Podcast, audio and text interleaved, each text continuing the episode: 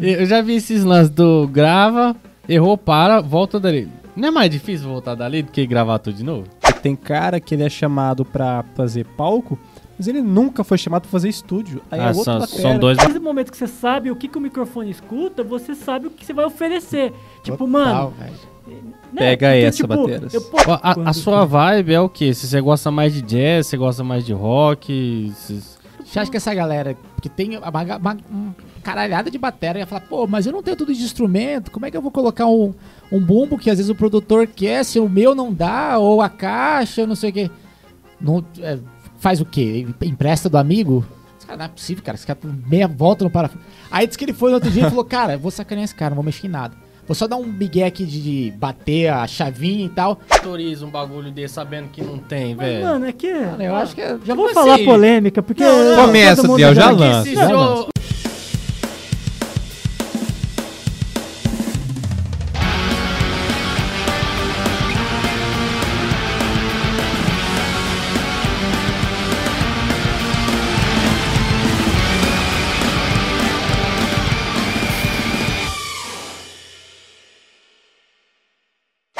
Fala galera, E aí?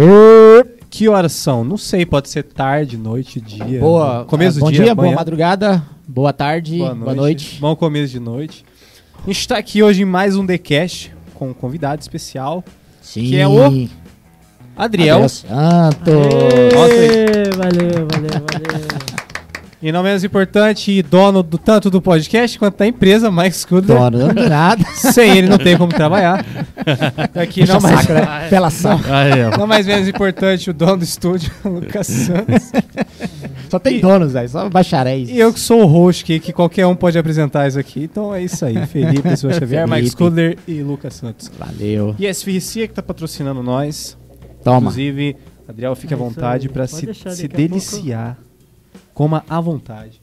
Mas é isso aí. Michael. Quem que é então essa visita ilustre que a gente Mano, e aí, Adriel? Como o senhor está? Olha eu aqui. Com esse black estiloso pra cacete, legal. tá massa eu mesmo. na régua. tem? Toma. Cabelinho na ré. eu E tô aí, bem, mano? mano. Tô bem.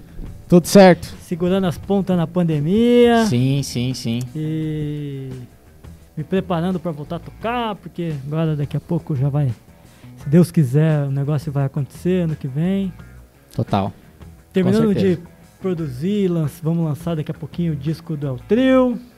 Tamo que vamos, cara. Inclusive, galera, quem estiver assistindo ou escutando esse podcast, ah, siga Eu Trio nas redes É o sociais. Trio Jazz. É o Trio Jazz. Espetacular. Bom pra caramba. É, espetacular porque uma vez eu tava lá e o cara chegou no Adriel, não sei se você lembra, falou assim: Mano, você tava possuído hoje.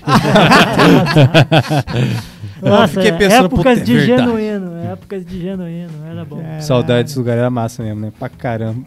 Mas, mano, você ia falar alguma coisa, né? Ah, pode ser você ou eu. Não, eu ia te perguntar, cara, é, e aí? Geralmente essa, essa primeira entrevista, vamos assim dizer, ou conversa de frente com o Michael. De frente com o Mike. Cara, como é que é, tipo, como é que você começou a tocar? Da onde veio o interesse? É, é legal contar, porque a galera sempre pergunta, questiona, e é legal entender e, e de repente se espelhar também, né? Mano, ó, é, meu pai conta que quando eu era criança, ele fez uma bateria de panela pra mim. Eu não lembro direito disso, ele fala que... pequenininho então, pra não é, lembrar, tipo é muito cinco pequeno. anos É. de idade, quatro, cinco. Diz que era terrível, uma barulheira lascada. E aí, é, panela, né, mano? Adriel possuído daquela época. Daquela época. E aí, bom, aí de um tempo depois, alguns anos depois, anos 90, é, meados dos anos 90, meu pai e minha mãe, que são cantores gospel, e aí eles foram gravar um disco e eu fui pro estúdio. E aí cheguei lá, vi a batera, fiquei doido, era uma batera, era uma batera eletrônica, cara. E aí fiquei doido e tal, e eu já gostava de, de coisa assim, de batera. E daí eu fui só mesmo. Eu fui só mesmo conseguir tocar batera lá por hum, 97, 96, 97. Que daí eu fui Maiorzinho já. minha primeira batera, é, por meus 14, 15 anos. Ah, o Felipeira falou que aprendeu É. tarde, com 16? É, porque eu comecei com 16 anos. Mano, sempre eu é também tarde, me né? considero Tarde, tarde. Eu Ah, queria ter sério, começado pô? com 7. É, Esses conta- caras que falam É. que começa tarde estão muito bons, né, cara? Não, Porque o mas é você, tarde, você é Felipe, tarde. É. Você começou tarde e estuda pouco. Entendeu? É essa é a diferença. O cara Assim, quer estudar Lucas. 15 minutos por dia. Começou Eu com não 16. Vou, eu não vou comentar sobre isso aí. Aí é tarde cara não mesmo. sabe da minha pouca história. Nunca vai ser cedo pra você. Então, e aí depois, mano, aí ganhei uma batera, meu pai conseguiu uma batera lá pra mim, eu não lembro nem a marca, mas era muito antigona, já naquela época. E aí, Anos 90. anos 90, é. E aí, quando foi, tipo, meados dos anos 90, eu comecei a gostar de estúdio, aí atrás do estúdio, meu pai sempre quis ter um estúdio, né? E aí ele gravava as coisas, né? Sempre, sempre ele ia pro estúdio quando tinha que gravar voz e tal. Eu ia e eu gostava muito. E meu pai sempre quis ter um estúdio e resolveu montar um estúdio pra mim e pro meu irmão. E, e aí aquele perrengue, né, mano? Sem grana, vai na Casas Bahia, compra o computador parcela em 90 vezes. Com certeza. E, e aí comecei, claro, a gente nunca, nunca tem um computador adequado para trabalhar com áudio naquela época. E aí comecei nisso, e aí tocando na igreja, comecei a tocar na igreja, aí começou, começou a aparecer assim um lance legal, falei, pô, acho que eu sou bom nisso, hein, eu vou começar. E, e autodidata, total. Começou na igreja, né? Vários que, que vieram Sim, aqui. na igreja, É. na igreja. E aí, se na igreja, é porque assim, geralmente na igreja tem instrumento, né? Ou tem mais alguém que pode te ensinar, ou tem alguém que vai te incentivar pelo menos, falar, ó, esse guri é legal, vamos, vamos botar ele pra tocar. E aí, e, e eu já tinha contato com alguns produtores, né? Por causa do meu pai, que gravava. Então sempre tinha alguém, um profissional por perto. E aí um desses caras chama Irineu Rocha. Ele mora lá em Dourados hoje. E ele, ele olhou e falou, não, meu, você tem que tocar bateria, tem que tocar. Aí quando ele tava no, no, no- nos, nos louvor da igreja, assim, tocando, ele me chamava, ó, vem tocar essa daqui, essa é facinho. Aí eu subi, tocava e foi legal. E aí eu gostei do negócio. E aí eu fui começar a me profissionalizar em 2004, por aí. Que aí eu já tinha estúdio, já tinha estudado uns 10 anos, né? Então já tinha, já trabalhava profissionalmente com estúdio. Já gravava toda essa turma da música regional aqui de Campo Grande, Mato Grosso do Sul, Canto da Terra, uma serrana, é, quem mais? Vixe, mano, é, Tostão e Guarani. É, é. Cara, gravava Sim. todo mundo isso aí, todo mundo gravava lá. Pantanal? Pantanal? Não, no extinto Nova Unção chamava o estúdio. Putz, isso não conhecia. É, tinha Pantanal Disco, tinha o Jarbas. é, inclusive a Pantanal, é, a Pantanal e o Nova Unção era mais ou menos da mesma época. E depois eles mudaram, foram lá para Marrakech, depois saíram, foram para outro lugar. E, e aí tinha eu e meu irmão com o estúdio, a gente gravava. Foi lá que eu conheci Alex, Vlájones, Netão, Sandro, todo mundo ia gravar lá. Então foi a partir daí, aí o Alex Mesquita, que foi um dos caras que me incentivou a tocar a bateria profissionalmente. Ele falou, meu, você tem que tocar, gravar os Mas negócios. antes você só gravava. Só mixava e gravava. Já mixava? Já mixava. Caralho. É. Eu, nas minhas contas, mixagem tem mais ou menos uns. Vai fazer 20 anos agora. Desde a minha primeira mixagem até hoje. Então, em 2004, eu mixei o disco do Seu Aires, que, que é uma galera que, que gravou, gravou Magu, gravou Vlájones, Alex. é, Time ruim. Só, é, só time ruim, é. Aí tinha. Quem, quem tinha mais também? Gabriel Sater. Cara, era Marcelo Loureiro. Ah, entendi. Não, era. Tá, então todo ruim, é. É. E aí, assim, foi um disco que eu fiz, mixei tudo, fiz toda a captação e é um disco que até hoje a galera ainda fala. Tempo atrás encontrei o pacote numa live e ele falando, nossa, mano, aquele disco do seu Aires, puta som que você arrancou, não sei o quê. E isso foi em 2004, se eu não me engano, cara, 2004. Então, é, desde lá eu venho me, me, me, me esforçando e, e Mas- estudando o áudio e a partir dali já foi o meu início na bateria profissional. Era isso que eu ia perguntar. Você, você É, não, foi a andou, partir andou dali. junto, mas você se dedicou mais pra mixagem. Isso, durante, durante, desde quando eu comecei o- essa coisa de, de aprender ao estúdio, no meados dos anos 90, eu me dediquei 100% ao áudio. Caraca, cara. É, então, tipo, eu lembro que na minha, no meu aniversário de 20 anos, é, no meu aniversário de 20 anos, cara, era, lembro que era um sábado, isso, isso assim, nunca esqueço. Meu irmão é dois anos mais velho que eu, e o pessoal da igreja, todo mundo era- saía e tal. E toda vez que a galera ia sair, eu falava pro meu irmão, não, me deixa no estúdio que eu vou estudar. Caralho. E aí eu fui, e aí eu tinha esquecido que era meu aniversário. no estúdio, assim, aí os caras cara. foram lá me buscar. Ah, ah, ah, bem, vamos, vamos sair com a gente. Eu falei, não, mano, tô agora no meio do esquema aqui. Esse é o aniversário, bicho, 20 anos. Quando você vai fazer 20 anos de novo? Aí eu falei, puxa, então tá bom, vambora.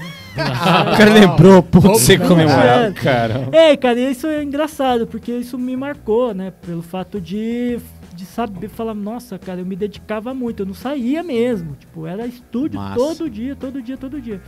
E hoje em dia eu venho colhendo os frutos, né? De um, porque é uma profissão que nunca acaba. A mixagem nunca acaba. Mano. Você vê os, os tiozinhos lá com 60 anos aprendendo Aham. coisa nova todo dia. Então é uma profissão. E aí, a partir disso, né, mixando as coisas do Alex, do Netão, e o Alex sempre falava, ó, você tem que tocar, vamos tocar. Às vezes ele me levava. E aí o Netão criou o Aldeia Black. Criou a Aldeia Black, que era o Nini que tocava. O Nini, o O Nini Guedes. começou? Eu já O achei que tinha começado contigo. Não, cara, mas assim, começou, ele começou com a Aldeia Black. Na verdade, acho que talvez não chamava Aldeia Black ainda, mas não tenho, não tenho muita certeza. Era o Nini, o Gas, o, o Alex, acho que era o Alex, não tenho certeza, e o Netão. E aí eles fizeram dois, três shows tal, aí o Gas não, não podia mais, ele viajou. Aí não sei o que, que rolou com o Nini na época. E precisava de um batera. E aí o, o Alex falou, "Ô, tem o guri do estúdio lá, mano. Chama o Adriel, ele, ele gosta desse tipo de som. E eu já gostava de black music sem saber que black music existia. Tipo, dessa nomenclatura Aham, black nomenclatura. music, sem, sem saber. Eu gostava das coisas, George Benson, é, Chic, Earth in the Fire, gostava disso sem saber que isso era dentro da categoria de black music. E aí o Netão me chamou, pô, eu tô com uma banda aqui e tal, mas você gosta de groove? Aí tal, pô, então vamos lá que eu vou te mostrar, ensinar o lance do groove e tal. E aí ele me fez a proposta de levar bumbo cachimbal. Nossa, que, de... que da hora. É demais isso. Que mano. massa. Pra praticar, pra praticar groove. Eu falei, Groove, mano, é. demorou, tô dentro. E aí eu toquei, sei lá, um ano, um ano e meio, só de, de bumbo cachimbal. Cara, que louco. Depois eu botei um prato, aí depois de muito tempo que eu fui colocar tons. Você vê as fotos antigonas do Aldeia Black, bumbo cachimbal. Cara, ó, e era tá- isso que é. ele queria, ele queria arrancar isso. É, não, é que na puro, né? verdade, é que na verdade, cara, o que, o que, o que ele queria é uma coisa que eu sempre falo e que todo mundo fala. Não, depois eu, depois eu pego. um. Tá bem? Que é, que é, um, que é um, é um rolê que todo mundo fala. Inclusive, uma vez eu conversando com um cara que estudou na Berkeley, ele falava que tinha dia na, Black, na Berkeley, não sei se era um dia ou era semana, que só se estudava groove. Tipo, o cara chegava escrevia um groove pra você e você ficava lá, pum, pá, pum, pá, tum, pá, pum, pá. Pro cara entender, tipo, pro seu cérebro é, é, é, como é que fala? É, condicionar o groove. Condicionar tipo um padrão, ficar fixado, tipo, é, precisão, tirar o vício né? talvez. Ah, É, precisão. Precisão, né? Aquele mesmo som de caixa exatamente igual, sabe? O mesmo som de chimbal, a dinâmica. A mixagem, né? Exatamente, bateria, né? é. Então, Que louco. eu posso estar errado, mas tem, é, é- é o que você falou é muito certo, porque essa questão do volume, tipo, é muito difícil se manter a constância do volume, o batera, sim. pro cara depois na edição. Você sabe, você que mexe com a edição depois, você tem que ficar nivelando certinho a caixa pra ficar no mesmo tom. E isso é muito foda, o, o cara manter no groove o mesmo volume do chimbal, o mesmo volume da caixa no groove. E É. outra coisa que é difícil, que eu acho que é porque se estuda muito groove na Berkeley, é por conta da. Você, tipo assim, às vezes você tá fazendo um groove simples, você quer encher firula, você quer meter uma caixa a mais, você quer meter uma ghost a mais, você quer fazer um negocinho no chimbal. O cara já vai E viciado, e né? ti- E tirar esses vícios. Tá. Cara, é groove, é groove.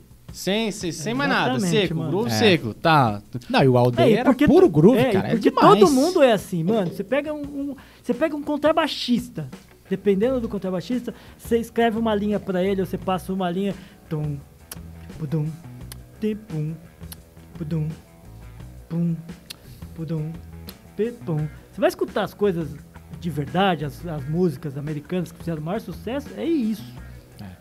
Você bota na mão de um baixista, cara, pum, pudum, pi, pum, quim, digugugugum, quim, cum, que, que, que, cum, que, que. O produtor não quer isso, É. mano, porque outra coisa vai fazer.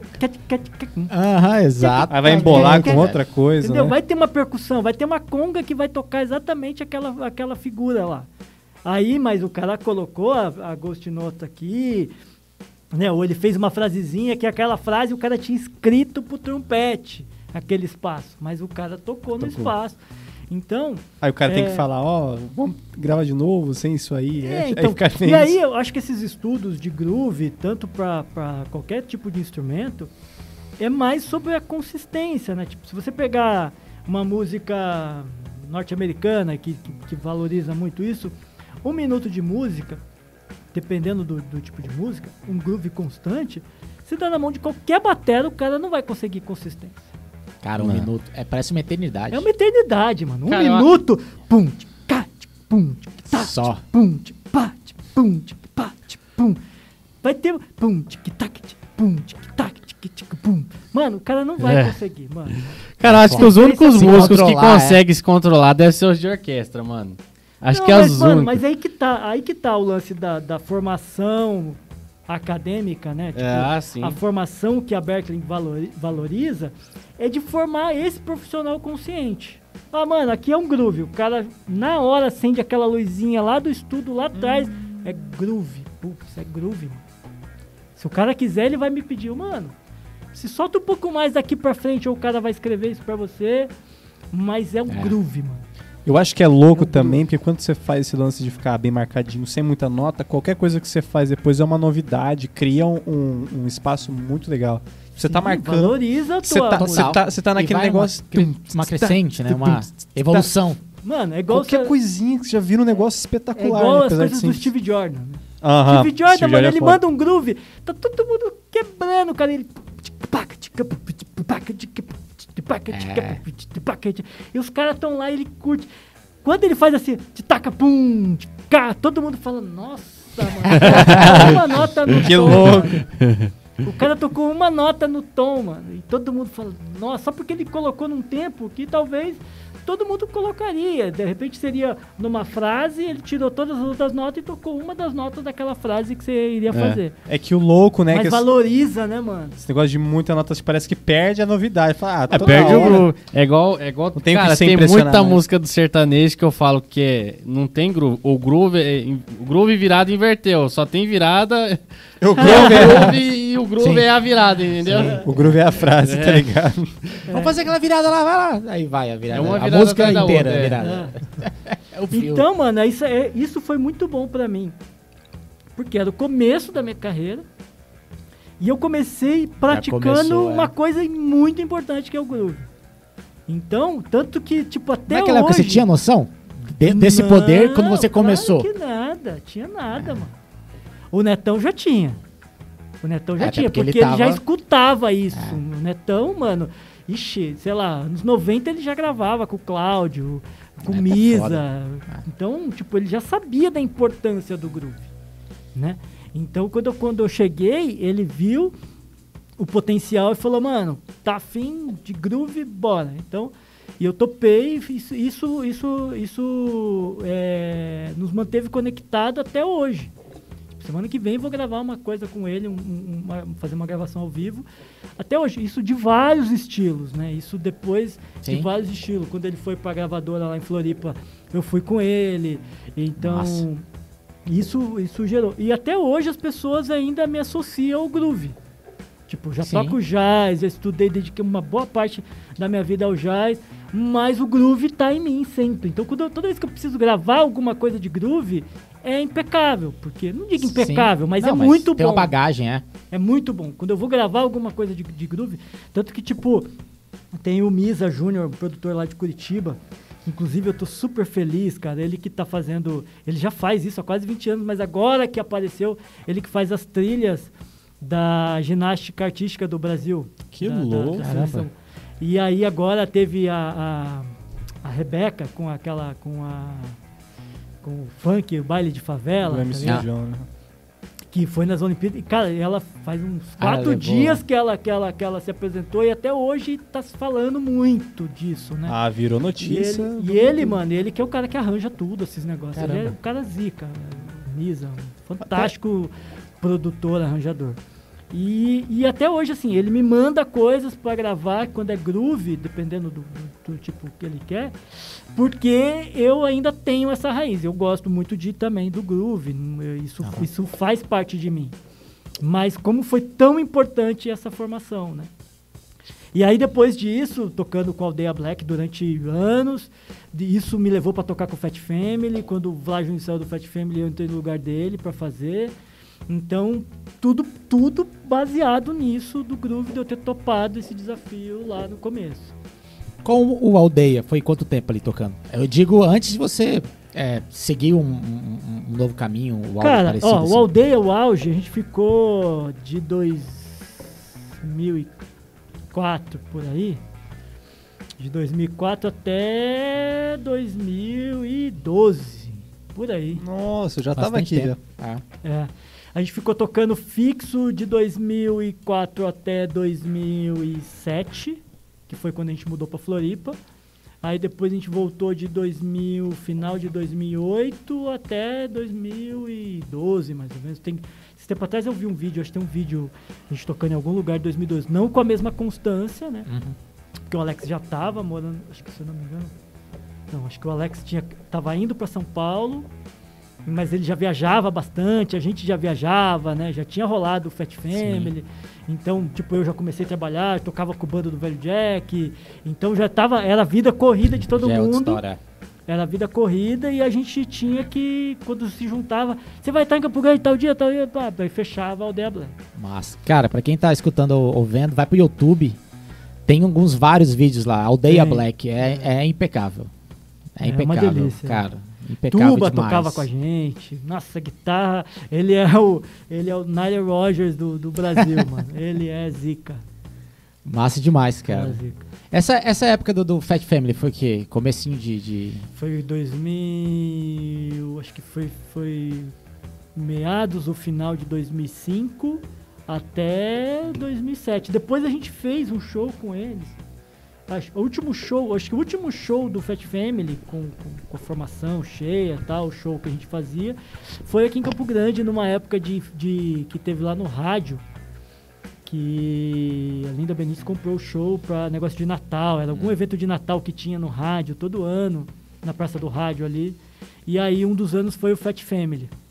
2006, eu acho isso. E aí, Aí quem te arrastou pra lá foi o Netão. Foi Otávio Neto. o Vlágiones que me ligou. É?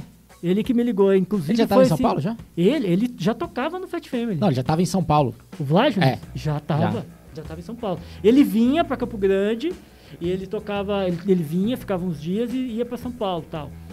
E aí depois ele recebeu uma proposta para tocar numa dupla. Não lembro que dupla que era, cara, mas ele recebeu uma proposta para tocar numa dupla ou gravar um DVD e tinha shows do Fat nessa semana. E aí ele me ligou tipo terça-feira Tipo um dia antes. é, mano, pô, precisava que você fizesse um sub pra mim, não sei o que tal. A gente já tocava bastante figurinha, eu já gravava, Ah. ele gravava também e tal. A gente fazia umas coisas junto. E precisava que você sub- me substituísse no Fat Family. Eu falei, nossa, mano, tá louco. Aí eu falei, não, mano. Ele falou, não, você vai dar conta super tranquilo, mano. Fica de Relax. Fica tranquilo, fica tranquilo. Aí eu, eu falei, ele falou, não, eu te mando, cara, o, o repertório, eu tenho a gravação do show, igualzinho, é só escutar e sair. Aí eu falei, mano, ah, beleza. Ó, o show é sábado. É sempre assim, né, cara? E aí, É tipo, eu tava em. Campo Grande, isso era uma, tipo, uma terça, o show era sábado, eu tinha que estar quinta-feira pra, Pra ensaiar. pra ensaiar. Meu Deus. Eu tinha, tipo, 24 horas pra tirar o Você passou as 48 Mano, seguintes no montei a batera, montei a batera, dei um play, falei, mano, é groove, né, mano? Vai ser de boa. Dei um play assim, as primeiras músicas, lindo. Falei, ah, vai ser lindo. Mano, da metade do show pra frente era virada em convenção, cara. Tipo, Puta, um negócio. Porque eles criaram meio junto, Vlagens, Alex, o Netão, eles criaram os arranjos pra esse show, né?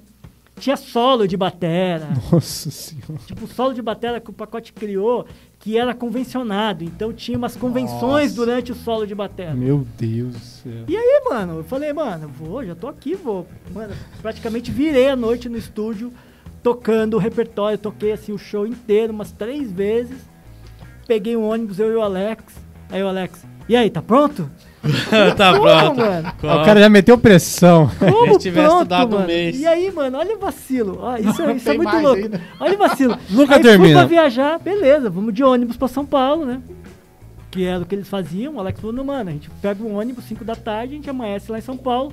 Já tem o cara que pega a gente, a gente vai encontrar com o Netão e vamos todo mundo lá pra granja, pra onde, é- onde é a casa do Fred pra ensaiar. Nossa, foi na cara dos caras. É, a gente ensaiava na casa dele. Que louco. Uma casona, assim. E aí eu falei, beleza, mano, e aí eu fui pra viajar, correria tal, levando os equipamentos e tal. Mano, passei um frio no ônibus. Você não tá entendendo, mano. Musculatura é já clássica, acabou. é. Mano, clássico. mano, tipo, nunca passou frio, frio mano. Tipo, parou lá, na, parou lá na, no Graal, lá na, na Castelo Branco.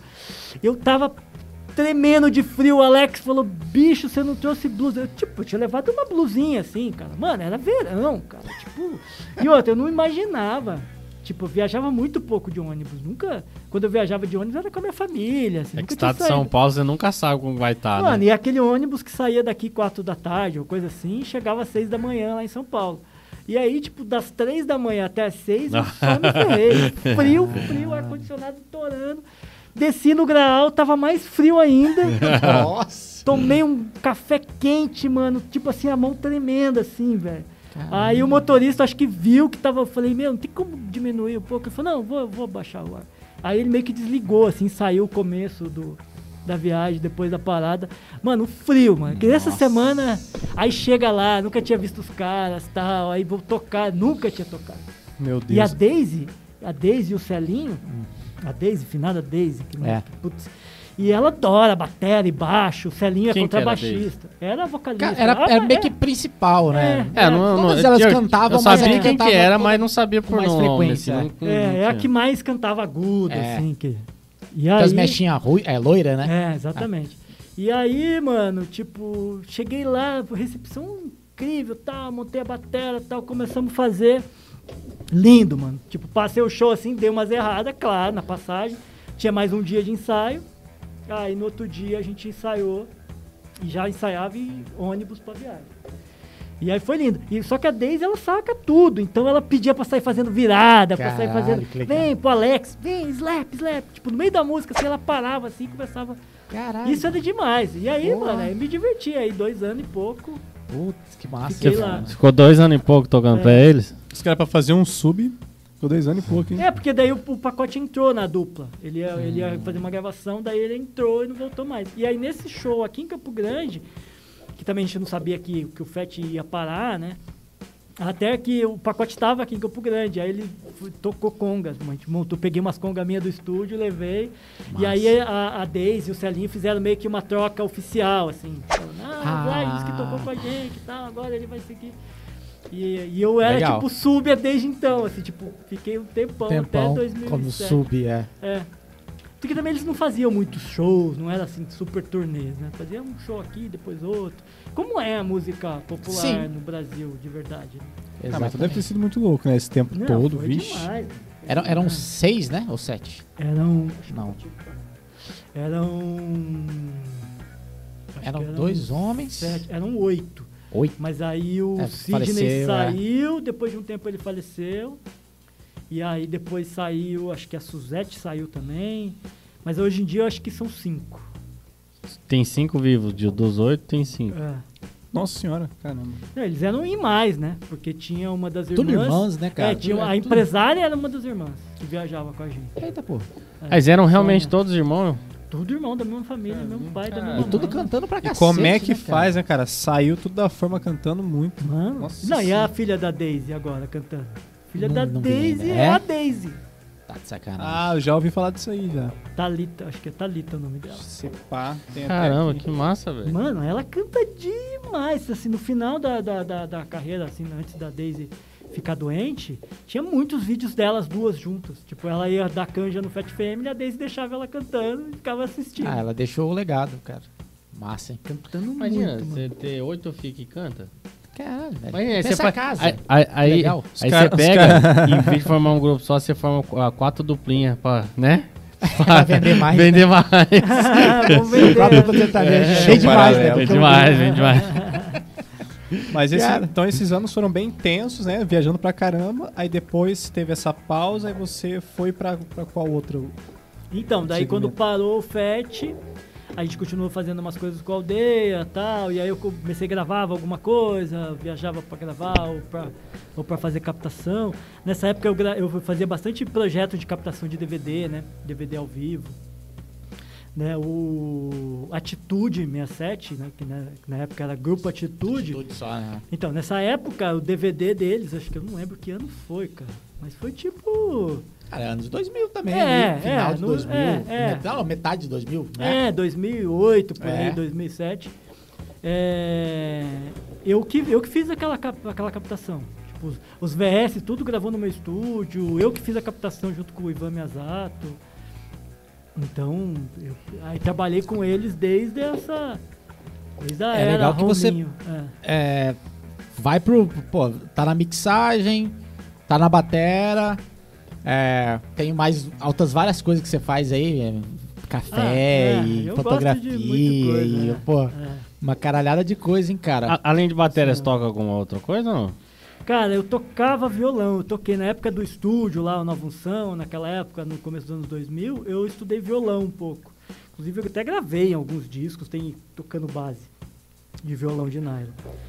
Aço também, acho que eu gravei algumas coisas. Porque as produções eram meio que limitadas, né? Depois eu conheci Paulinho Arruda.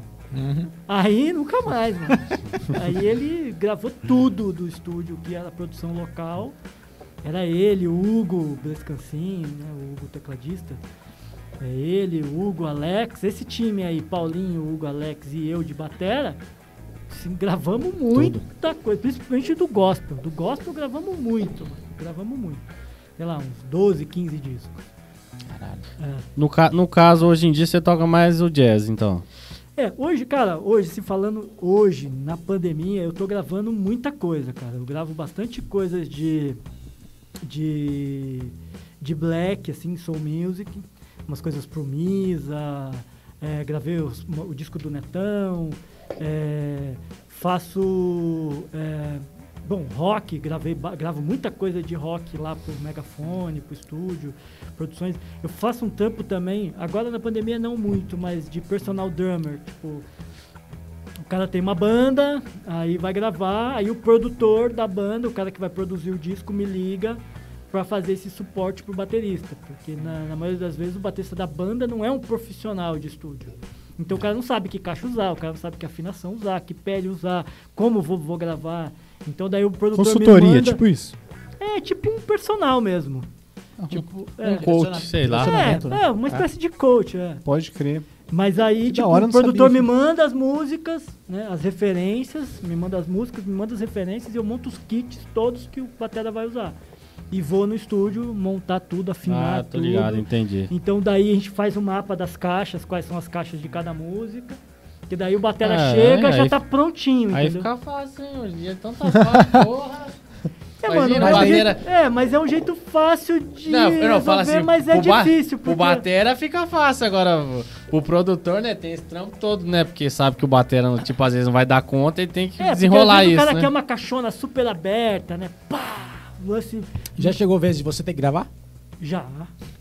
Tipo, você preparar tudo pro cara, meu não, cara. é, não- mas tipo, lá. uma música não andar, tipo, não tiver É. jeito, aí eu sento, gravo e depois o cara tira e... O cara se vira. É, Imagina, o Mas cara... é que, mano, é que assim, é muito... A, a prioridade nessa situação, a prioridade é o disco. É. Velocidade, Então, a banda- fazer, é. É nem tanto a velocidade, mas a prioridade é o disco. Então, se, não, se o batera não consegue fazer aquilo por disco e Soar essa por faixa disco, é é. importante, é só no disco. Depois o cara vai sentar, estudar aquilo e vai tirar. É, simplifica no show, às vezes, né? Faz. É, esse treino em casa. É, porque essa parte, Fácil. essa parte de afinações e de escolher os timbres é muito importante pra sonoridade.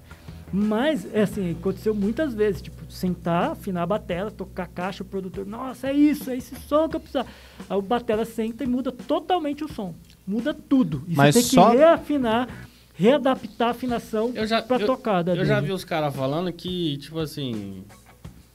Que o produtor fala assim: não, pode afinar a bateria do seu jeito aí, monta do jeito que você quiser, que depois eu me viro. Ixi, isso aí é o que mais acontece. Mano. Porque- Mas aí o cara troca os timbres, né? Aí, É, aí, aí começa, mesa, é, aí começa um quer- outro processo que É. o cara vai corrigir isso tudo na mix, mas é um mundo assim. É porque, tipo assim, tem os dois lados, né? Tem um lado que. Meio de do plástico, né? produtor, Meio- né? Que, que ele, ele quer extrair o melhor som pra aquele, aquele projeto e tal. E tem um lado do batera, né? Que às vezes há uma afinação muito alta, não é o que ele tá acostumado no tom, no surdo, e às vezes até atrapalha, porque não é. A, a batida da baqueta vai mudar, o Sim, rebote, sim, entendeu? sim. Então. Tem os dois lados, né? Mas aí o batera, como profissional, acho que tem que se adaptar, né, velho? É, o que, tem o, que fazer. o que tem que acontecer de imediato é o batera sentar e tocar 10 minutos e se adaptar. Né? Então já teve, já, teve, já teve situações, tipo, do batera ter um prato muito ensurdecedor, alto pra caramba, e a gente tem que botar o prato do cara lá em cima. Pô, mano, vou botar seu prato É. aqui porque o vazamento acaba com a gravação. Como não tinha outra opção, essa foi a opção. Eu falei, mano, senta, faz tudo que você tem que fazer, se adapta primeiro, né? Memoriza a, parte muscular de- do prato aqui e grava.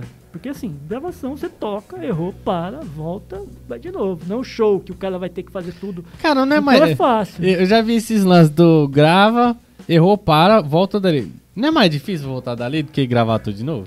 Não, mano. É porque dependendo da, da- da- do, do- grau de pergunta que eu tenho, dificuldade, é, é, dependendo do grau é, da depende, dificuldade, é, você voltar tudo, às vezes você, você- levou um tempo para tirar uma frase, uma convenção, por É. exemplo. É uma convenção muito, muito, muito complexa. Aí você vem, volta a convenção, volta. Você passou a convenção, você tocou mais um minuto de música, você errou lá na frente. Se você voltar para fazer toda aquela convenção, a chance de você empacar de novo na convenção é grande. É, eu, Então eu, daí, aí você vai deixando aquilo e depois você edita, né? Arrasta um pouquinho pra lá, um pouquinho pra cá, ajustou. Cara, acho que o, fator deve ser muito nervosismo dos caras, né? É, Não é o- o, possível. que o grande lance de fazer esse processo é o produtor e o técnico que está gravando conseguir identificar a sonoridade certa para emenda, né? Porque É, se o cara que é tocou com uma sonoridade, você volta, ó, mudou a caixa. A caixa tá mais fraca, ó, você tocou a caixa mais forte. Ou então, tipo, ó, o bumbo tá mais forte, alivia o pé. Para que aquela passagem da versão antiga para a versão nova, né? Da É, acho que tá talvez se- seria esse o problema, de você não suar igual. é, É, tipo assim, Isso. pro Você fazer- Batera é melhor, com certeza, você voltar só daquela parte ali, entendeu?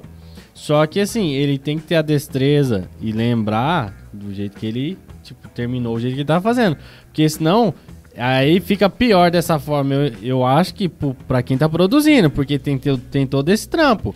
Porque se o cara gravar tudo de novo, tá começando do zero. É, Tá então, ligado? então, a, a melhor opção quando, quando você não tem um baterista experiente ou um músico, qualquer situação, é gravar por parte. E aí, claro, cabe o do técnico de identificar Sacar. se aquilo dá emenda. A gente fala assim, ah, isso não dá emenda, volta. Ó, não dá emenda essa parte, vamos gravar de novo, porque daí aquela... É, tem isso também. tem uma parte emenda. que não dá emenda, tipo, principalmente conduções de ride. Ah, putz. Dependendo do jeito que o músico Soando, é, Não, já não é. emendam raid. Alguns sim emenda. Tipo, eu tenho prática de gravar, eu já gravo o raid, dependendo do, do que eu tô gravando, eu já gravo na, pensando, Pensando na no- possibilidade de emendar.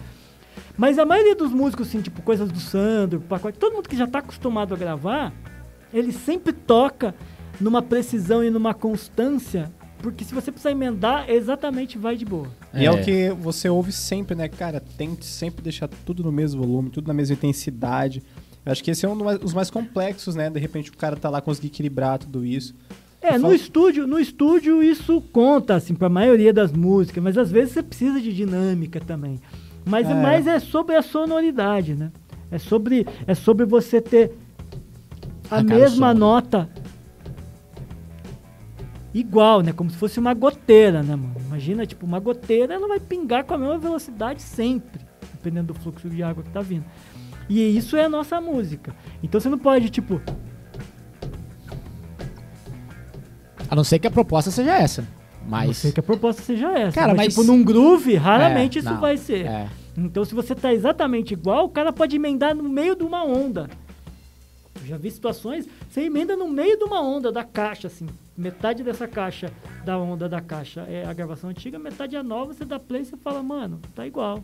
Coisa. Tipo, às vezes dá um estralinho, dependendo do software, né? Ele dá um, um estralinho, mas aí daí você faz um, arrasta um pouquinho pro lado, acabou, crossfade e já era. Então isso, isso na bateria do estúdio, no, no- no instrumento qualquer, né? No estúdio, isso é mais fundamental. Por isso que tem muitas vezes que os músicos se especializam em gravação do que palco. Era isso que eu ia te perguntar, te que- ah, questionar não, mas assim, pra gente trocar ideia sobre isso, porque, cara, eu, assim, eu acho que o quanto é difícil você ser um excelente músico de palco pra ser um excelente músico de gravação, assim. É Não. muito É doido, difícil. É, Muito teve uma diferente, vez até né, que você mano? falou, né? Que tem cara que ele é chamado pra fazer palco, mas ele nunca foi chamado pra fazer estúdio. Aí é Ah, outro são, batera, são dois batérias diferentes, né? Né? E, Isso tipo, vale o pra mix batera- também, pra é, técnica, é, pra, tudo. pra É. tudo. mano, Putz, deve pra ser tudo. chato, hein, cara? Tipo, O você... batera de estúdio, dependendo do, do, do tipo de batera, ele vai funcionar super bem no palco. Mas o contrário, contrário. não. Porque daí o contrário é muito mais controle de afinação, de dinâmica, de sonoridade. Né? Você tem que conhecer sobre os microfones, você tem que co- conhecer sobre sala.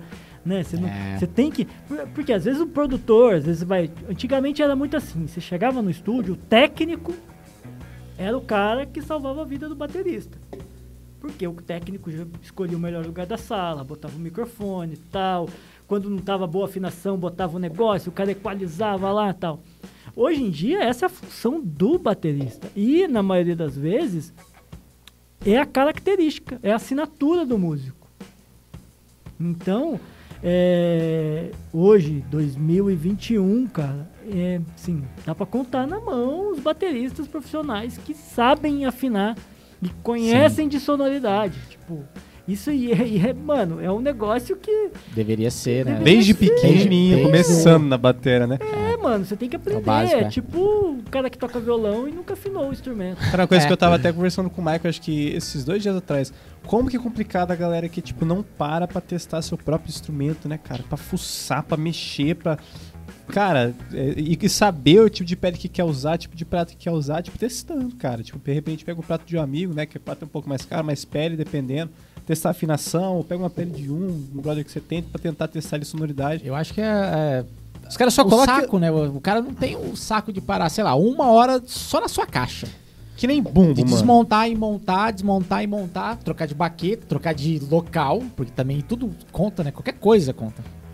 E aí o cara, não, cara, ele, ele vai no, no vídeo da internet que ele viu, o cara usando, tal, tirou aquele som, quer tirar o mesmo na caixa dele, mas nem a mesma pele, nem o mesmo local, nem a mesma afinação, nem a mesma batera, não é nada igual, então é muito louco. E os caras não tem saco, né, cara? Tá tudo rápido. Pois é, e eu Tem. fico vendo, cara, o lance do bumbo, né? Bumbo pra mim sempre foi tipo um negócio a se pensar. Falei, cara, você tem um tambor daquele tamanho, aí você mete ele de travesseiro, coberta, paraná, paraná. Aí eu fiquei. Claro que tem cara que vai fazer isso porque precisa, não sei, né? Ou às vezes é uma proposta, não sei o que ele vai fazer, às vezes tem que fazer. Mas, cara, eu fico pensando, poxa, brincar com a sonoridade daquele tambor que, que, é, que é tão grande, daquele tamanho, poxa, testar ali. Porque, tipo, uma, é- é- pensa só, uma EMED 2, beleza. Aí uma resposta, não, fodona também. Só que aí você tem duas peles fodas que você pode de repente trabalhar alguma coisa. O que, que você faz? Você coloca até o teto do bumbo de coberta. Aí, tipo, Essa é pra que, que você né? tem uma pele então com muffle ou com anel interno abafador ou porosa ou coisa do tipo, entendeu? Eu fico pensando nisso aí, cara. Às vezes os caras só procrastinam. Acho que o bumbo é a peça mais procrastinada, se para, de testar. Mas, mano, tem um negócio assim que eu acho que é, o que vai melhorar muito nos bateras a partir de, de 2022 já tá acontecendo, né? É o fator do cara gravar em casa. Muitos Home. bateras agora começaram a ter uma plaquinha e estão estudando gravar em casa. Porque, mano, a pandemia, você não tá saindo pra tocar. Entendeu? E aí o que aconteceu? A pandemia pegou todo mundo desprevenido. Porque o músico, o que, que ele fazia? Pegava o dinheiro dele, investia no que ele queria, gastava no que ele queria e tinha um bom instrumento e ponto. Né? Os músicos, ah, pô, já tenho o meu contrabaixo, tenho o meu cabo, tenho o meu pedal, tá lindo. Vou chegar lá, vai ter um amp, eu plugo no amp e vou tocar, esse é o meu trabalho. Só que, mano, o cara não tem um computador decente, o cara não tem uma placa de áudio em casa, ele não faz uma gravação para testar os instrumentos. Às vezes o cara nunca escutou o baixo dele ou a guitarra dele Só ele. num né? fone, É. plugado numa placa, o som limpo. Ele só escutou lá no amplificador com o barulho, o baterista passando o som do lado, né? O vazamento do PA, o cara não sabe o som real do instrumento. E agora na pandemia, vários bateristas, eu tô vendo um monte de gente, cursos de, de como gravar bateria em casa. Então agora os caras estão entendendo o processo. O que acontece? É muito difícil você afinar a bateria se você não entende nada de microfonagem, microfonação, você não entende nada de microfonação e você não tem acesso ao som do microfone limpo. Porque das vezes que você gravou, alguém gravou, você nem escutou depois de pronto. Você nunca parou para solar o bumbo. Você nunca parou para solar a caixa, ver exatamente como soa. E é o único jeito de você saber sobre afinação. Não tem como eu afinar, catar agora aqui uma caixa, afinar ela aqui e garantir o som que vai sair no microfone. A não ser que você vai captar com o microfone aqui, um metro de distância. Porque o som que o microfone escuta é completamente diferente do som que a gente escuta.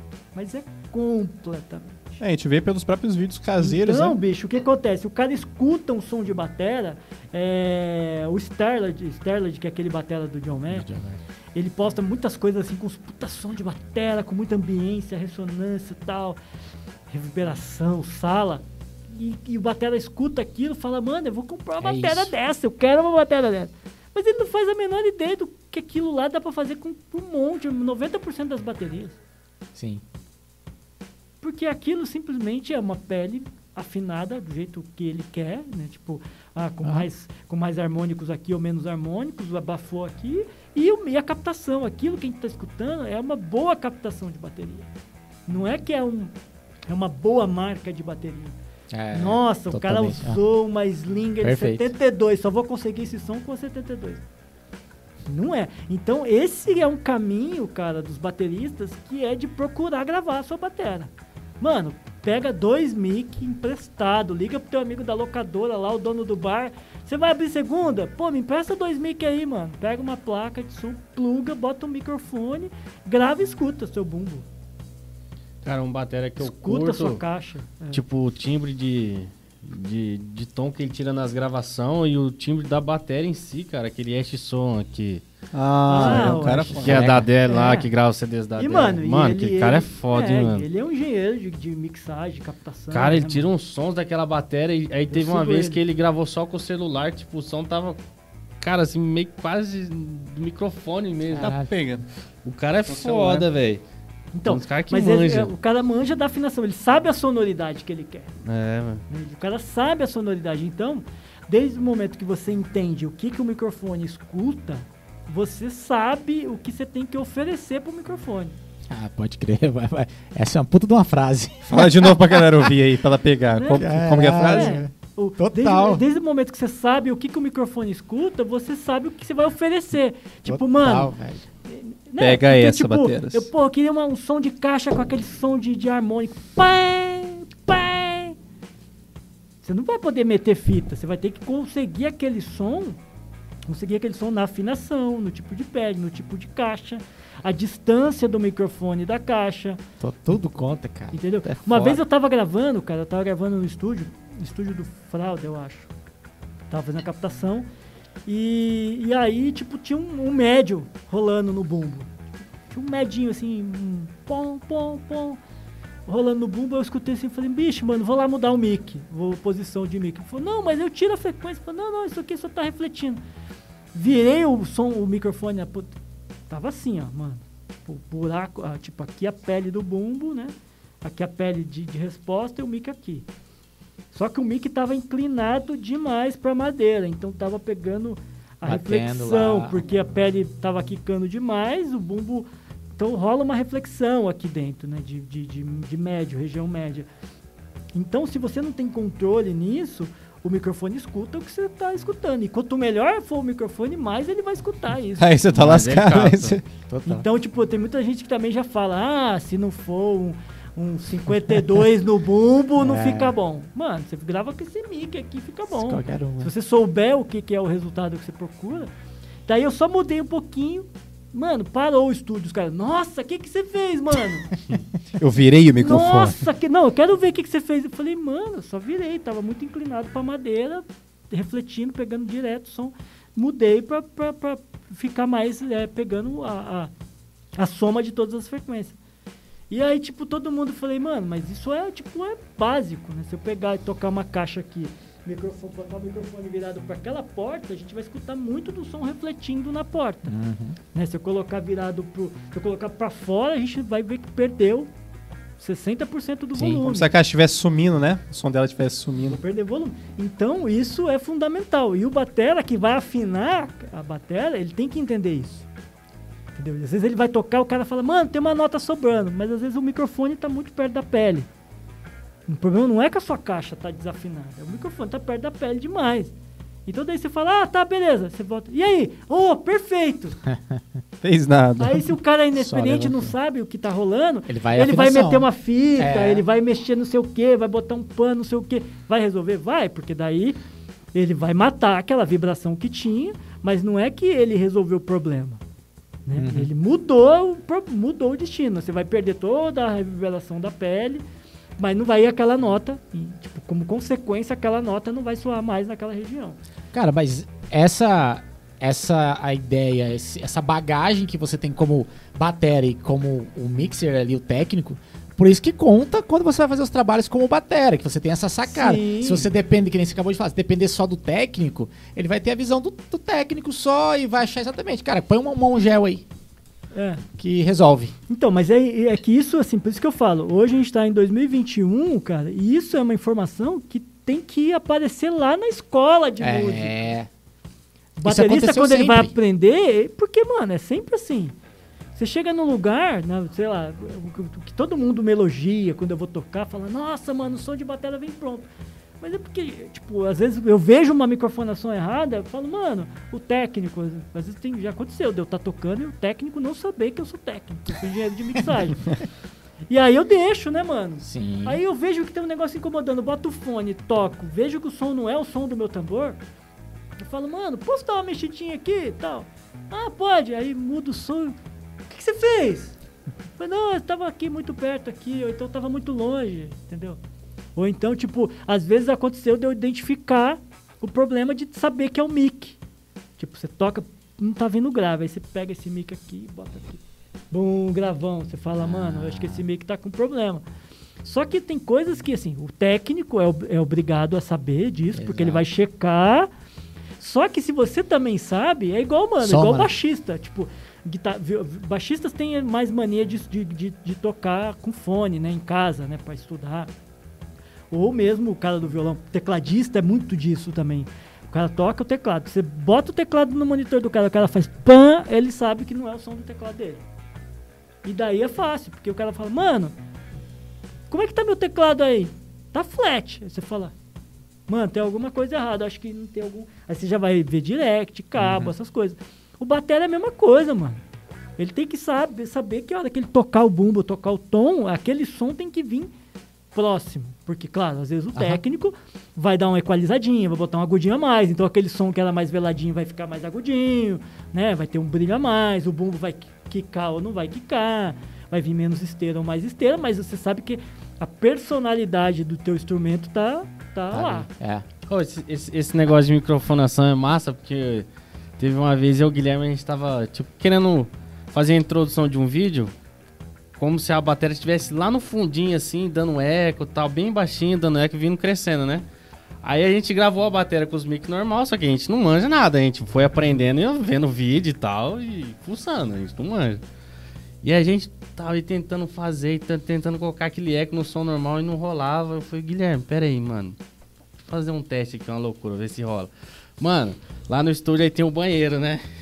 Aí eu peguei dois mic e coloquei dentro do banheiro, velho. Sala de reverb. Mano, deu um eco, velho, que nós não tava conseguindo tirar no programa, tá ligado? Fuçando, fuçando, fuçando, não tirava. Mano, gravou com os dois mic dentro do banheiro. Cara, era o som que a gente tava procurando. Tipo que assim, da não é- hora. não é nada O tá profissional, pronto, né? mas era o som que a gente, tava, que a gente É, queria mas na é uma hora. sala de reverb. Se você for ver nos grandes estúdios no mundo, no Abbey Road, eles tinham uma sala de azulejo, mano. Era uma sala. E os reverbs, sabe como, como que rolava os reverbs? Salas de reverb eram salas, tinha salas de espelho, salas espelhadas, sala de madeira e sala de, se eu não me engano, no Abbey Road tem essas três salas. E uma sala de azulejos. E aí o reverb era feito como? O cara colocava uma caixa de som lá dentro, posicionava os microfones e ele disparava lá de dentro do estúdio o som para essa caixa. Tipo, reverb na caixa da batera, Aham. beleza? Você direciona a caixa lá para aquela salinha, né? E capta lá. E capta Oh, lá os microfones. hora, e aquilo cara. volta pra mesa e você abre a sua reverb. Caralho. velho. Cara, tem uns testes muito loucos. Esse É assim universo que é, é tão grande, né, cara? Então tem estúdios que tem salas de reverb com teto é, móvel, né? Então você sobe o teto, a sala vai ficando grande, né? E aí você mexe na posição do microfone, ou você pode ir abaixando o teto, vai diminuindo o reverb até ficar um reverb curtinho, que é tipo um metro e meio de distância de parede. Deixa eu te perguntar, em questão de microfonação. Se tem, existe um padrão certo? Vamos supor, pegar um microfone mais que todo mundo conhece, um SM57 para caixa. Existe uma distância certa padrão para aquele microfone ou varia para determinados tipos de caixa de afinação? Mas assim, no padrão, tipo, tem uma distância certa para ele captar, tipo, uma, uma frequência legal, tal, independente da caixa ou, ou tem que ser Tem uma, uma, Testado uma, hora. uma distância média, né? Que é de, de 3 a 6 centímetros. Que é a, a- a- a- aquela nomenclatura que os caras chamam de close mic, que é o microfone que fica fechado no instrumento. O close mic ele é mais ou menos isso, de 3, que é mais ou menos isso, aqui a 6 centímetros, que é mais ou menos isso. Né? Que é a distância que tem que ficar dos tambores. Claro, dependendo da situação, fica mais. Né? Tipo, de repente, tipo, uma bateria de jazz, por exemplo, que os, estru- o- o- os tambores fica mais ou menos, os mic dos tambores fica mais ou menos uns 10, 12 centímetros. Porque o que, que, que, que se procura nisso? Se procura o som da combinação das frequências, não o som né, da, da, da borda do instrumento, do som fechado, né, que muda muito. Então, quanto mais se distancia o microfone, distancia o microfone da peça, mais o som vai ficar parecido com o que você ouve. Então, tipo, se eu vou afinar, tipo, no, no jazz a gente faz muito isso. As baterias de, de jazz são mix de over, de ambiência, né? Não, não tem close mic. Às vezes tem, tipo, na caixa, tipo, ah, meu, é que tem música que eu vou fazer de vassoura. Entendeu? Então, dependendo de como você toca a vassoura numa gravação ou até no ao vivo, você não chega com o mesmo volume. Então, o técnico tem esse recurso para subir um pouquinho na É. hora que a vassoura, né? Então, é muito comum a gente ver shows de jazz, tem um microfone no bumbo e dois overs. É isso. Porque É, daí é só três, então, basicamente? é, é, no jazz sim, porque daí o que acontece? Esses microfones que estão aqui em cima, eles são igual, eles vão captar exatamente o que o batera está escutando. Então, como o jazz tem muita variação de dinâmica, se eu microfonar tudo close mic, a gente não vai conseguir reproduzir o que o baterista está reproduzindo. Porque numa gravação, num show de pop, alguma coisa, o baterista sempre toca com uma dinâmica parecida. Então é tipo, eu costumo dizer que num show pop a dinâmica do baterista é 70-100 ou 70-95. Entendeu? É essa variação de dinâmica que o cara tem no show. No jazz é tipo 12, 15 100. Então a variação é muito grande. Então se eu tiver um close mic, eu não- vou ter que ficar assim, ó, pilotando. Ah, O tempo todo, ah, baixa, sobe. Não, agora ele vai tocar forte, baixa. Então não tem jeito. é basta. É, Fica igual um DJ no Scratch. é Cara, mano, aquela- você vai aquela- ter que fazer isso. Então aí coloca os close mic, ajusta-se uma taxa de compressão adequada, Uhum. né? Pra quando o cara tocar muito forte, né? Então pra, pra você poder nivelar isso, pra quando ele tocar muito forte ter uma compressão pra controlar isso, e o resto tá na mão do cara. Se ele tocar baixinho, é baixinho que vai sair. Se ele tocar forte, é forte que vai sair. que é igual o piano, né? É assim que é o piano. Se o cara toca só uma notinha, se ele toca forte, vem o som forte. Então é isso que rola. Cara, o negócio do- dos tambores de jazz é. eu- uma vez eu tô aqui na bateria de um brother que ele tocava jazz, cara, é muito esquisito, porque as peles são bem esticadas, Esticado. né? Nossa, o rebote da, da baqueta é muito. Cara, o lance do jazz é a sobra, né? Ter reverberância ali, né? É, Necessariamente. É que não é que é necessariamente, né? Mas é que o jazz, o tambor, ele é pensado como um instrumento mesmo. Individual, cada um é um. É um... É, então cada um tem uma nota, né, o tambor. E o jazz ele é afinado assim, as notas precisam soar, né? Pum, pum, pum. É, É, é a, é a configuração, essa tríade de acorde tem que rolar. E aí tem a caixa, aí se o cara tem um outro surdo, então o cara forma um acorde ali. Entendeu? Tanto que tem muitos jazz que faz melodias no tambor, É. né? Faz melodias inteiras, né? No tambor. Então aquilo tem que soar exatamente como uma nota de violão, como uma nota de baixo. Nas baterias pop isso não pode acontecer, porque interfere na harmonia, interfere num monte de coisa, né? Às vezes você vai tocar uma coisa que não, que não, vai, não vai funcionar para aquela sequência harmônica, mas pro jazz funciona. E tem a ver com a característica, né? É isso que eu ia perguntar. Por Cara, que, que que, tipo louco, assim, hein? no jazz. é, tipo, quem foi que às vezes trouxe isso pro jazz, né? De, de usar a pele tão esticada e não igual a um- tipo uma bateria de, de pop, de rock, de qualquer outra coisa, né? Tipo Cara, assim, eu, eu não sei te dizer isso exatamente, mas tenho quase certeza que é sobre a sonoridade de ser versátil. ou é porque, porque que não precisa de tanta jazz- força pra tocar, não, é vezes. porque no jazz se tem muito improviso, né? Tem muitos solos de bateria, performance de bateria, né? Então, se você tem um tambor que não soa tanto, você não vai conseguir fazer uma nota, fazer uma nota soar por um segundo, segundo e meio. Vai fazer pum. E o intervalo. Você toca no tambor de jazz, vai pum. Então você vai tum, tum, pum, cudududum, cudim, dim, dim, bim, bim. Num- Numa bateria vai fazer pum, pum, pum, pum. Parece uns travesseiros, tum, né? tum, tum, tum, É. tum, tum.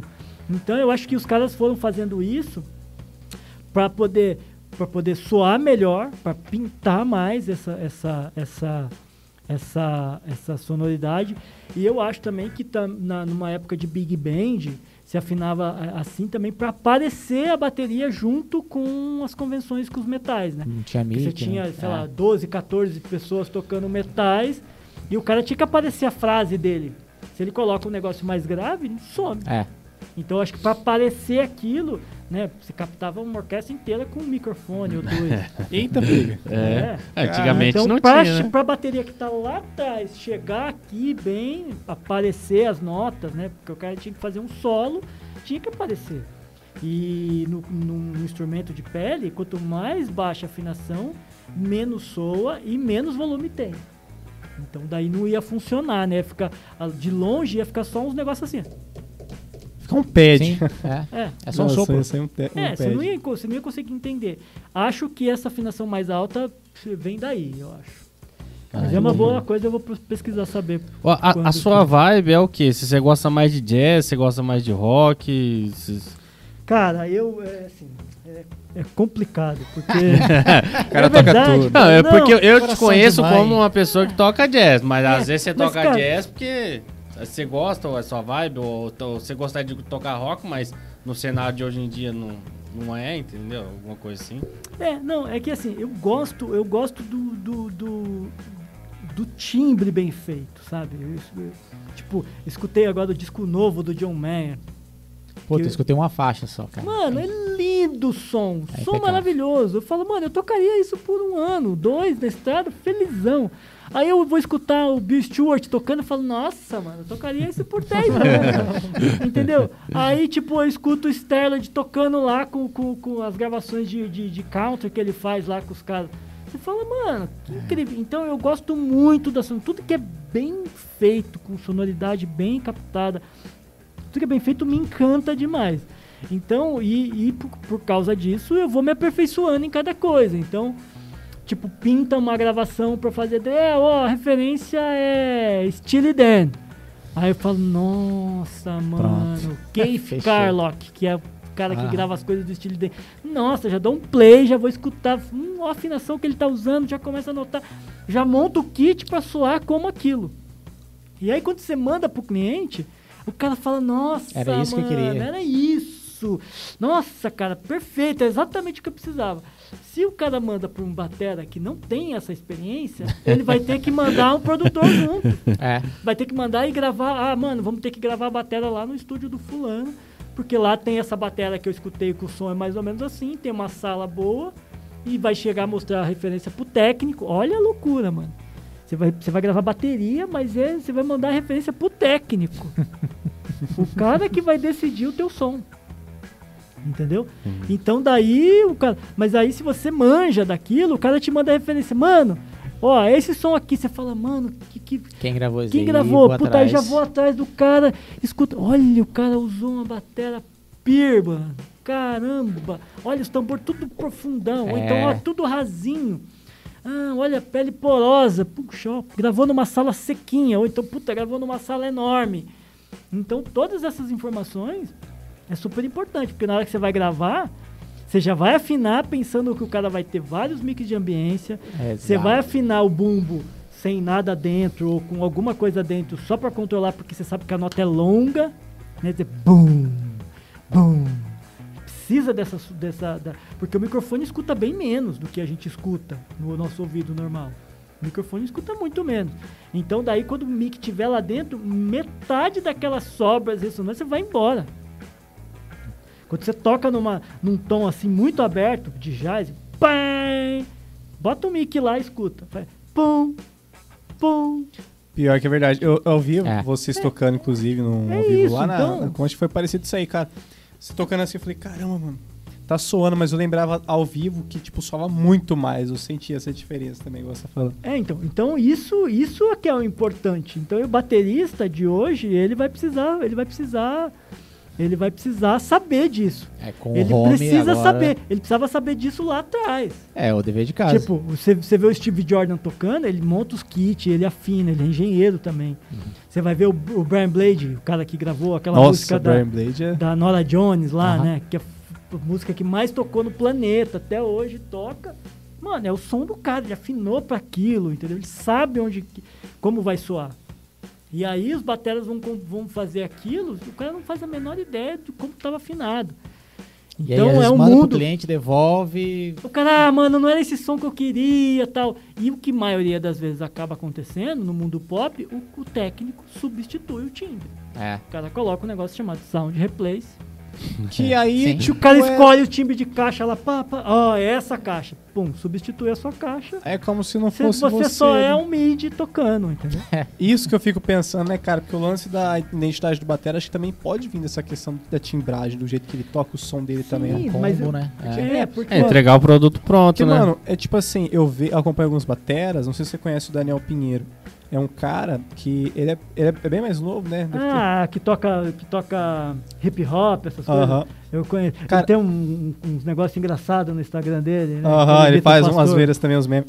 E, cara, eu acho muito legal que é, ele fala sobre essa questão de timbragem, sobre questão de identidade. Eu vejo muito que ele foca nessa questão da sonoridade dos timbres, né? Apesar do estudo vir, obviamente, que tem que ter base, mas não só focar nisso, também ter, pender pra essa questão do estudo da sonoridade, que é um negócio que te dá identidade, né? Porque você vai fazer um trampo, fazer um trabalho, e às vezes a galera vai te procurar, além de você, obviamente, conseguir dominar várias outras coisas, mas procurar para coisas específicas, né? Porque você consegue é, tirar aquele som, você conhece daquele som, você consegue modificar sua bateria para aquele som. Cara, é muito louco isso aí, né? Mano, eu só tenho uma coisa pra dizer. Bateria é complicado, mano. Pior que é. Não é tocar, cara. Mano. Tocar é o último. É, é caro pra caramba. É grande. é pesado. Faz barulho. Não dá pra estudar em qualquer lugar, mano. Não dá pra você chegar, morar no seu apartamento. Ah, vou estudar. Monta a bateria e fico tocando até duas da manhã. Olha, te- teve até um negócio. Todos eu- os outros instrumentos dá, mano. Você O pode virar do noite. violão faz isso, o cara da guitarra faz isso, o teclado faz isso. Talvez os sopros menos, mas o cara ainda de sopro, mano, ele consegue estudar mais baixinho, tem mais surdina, tem os negócios que você coloca pra estudar, né? Cara, nem a Piano. borracha, nem o, a bateria Tudo, mano. praticável faz é, pouco Aí barulho. agora o cara escolhe tocar bateria, Aí tá lascado. que é difícil de afinar, difícil de gravar, difícil de tocar, você usa todos os membros, né? Cara, é muito Mano, é um foda. negócio difícil. Então, assim, o que eu tenho pra dizer pros bateristas é que, mano, tem que correr atrás da parte teórica e da parte técnica do áudio. Tem que Aham. saber de áudio, mano. Tem que saber. Prescindível, né? E, e é louco como é que é um universo tão grande, mas tão grande. Eu tava é, falando com um amigo, né, esse tempo atrás. Ele não tem tantos anos, obviamente, assim, de é, produção e essa questão de mexer com som. Mas, cara, ele fala que já tá há um bom tempo, sei lá, uns, uns- acho que é pouco, né? Uns sete anos ou coisa do tipo, mexendo com esse negócio. Ele fala que cada vez ele procura mais coisas ele acha. Enquanto ele tá procurando os negócios que ainda ele tinha que aprender anos atrás, hoje já tá saindo um monte de coisa. Então, tipo assim, toda hora sai alguma coisa nova, um programa novo, um plugin novo, não sei o que, uma técnica nova, uns material novo. Então, tipo, é louco porque essa parada do áudio ela acompanha muito a evolução tecnológica como o, diário dela, né, cara? Muito louco isso aí. Mas, mano, tem um, é, tem um cara que eu sigo, inclusive uma boa dica. Ó, uma boa dica. É, tem um cara que eu sigo, ele é lá do Rio de Janeiro, chama Renan Martins. Renan Martins. Ele é um cara que ele grava muito online. Ele tem um estúdio na casa, não sei se é na casa, não é na casa dele, eu acho que é o estúdio. ver. Mas ele tem, ele grava muito online pra todo mundo. E mano, ele manja muito de afinação de bateria, manja, manja muito de captação. E isso é a função do músico. Ó, esse negócio, Isso é a de, afi- função do músico. esse negócio de afinação é, mu- é muito embaçado porque. Ele manja. E uma boa dica, segue lá, Renan Aqui, Martins. será? Esse mesmo. Aqui, ó, o Instagram dele é RN de Renan Martins. Aliás, perdão. RN, R de rato, N de nada, batera. É isso, Renan. Eu, na verdade, eu coloquei Renan Martins e já apareceu, cara. Então não precisa nem É, digitar. tem no YouTube, tem em É, todo lugar. aqui, Inclusive tem um gravações curso online. que ele abre, de vez em quando ele abre os cursos aí É. de. Ó, tem um aqui de Mickey. Mano, legal, ele, não conhecia ele não, vou- vou- tem um monte de, informação incríveis aí, informações É incríveis. massa esses negócios de informação. Renan às vezes Martins. um negocinho que você vê ali que você tava quebrando a cabeça, o cara em, em pouco tempo ali te, te, te soluciona. Cara, eu comecei a pesquisar esse tempo atrás pouca coisa sobre em relação gravou- a, gravou a o Sandy aqui. Gravou com a Sandy? É, Não, ele grava um monte de coisa, mano. Ele grava, ele grava muita gente. Bradesco. O produtor, tudo, é, tudo, Porrada de coisa aqui. o produtor tudo manda lá pra ele, porque é por, por causa disso. Vem pronto. Não, a referência é essa, é esse som. Ele já fala, ah, beleza, Beleza. esse bumbo aqui, com esse surdo, essa caixa.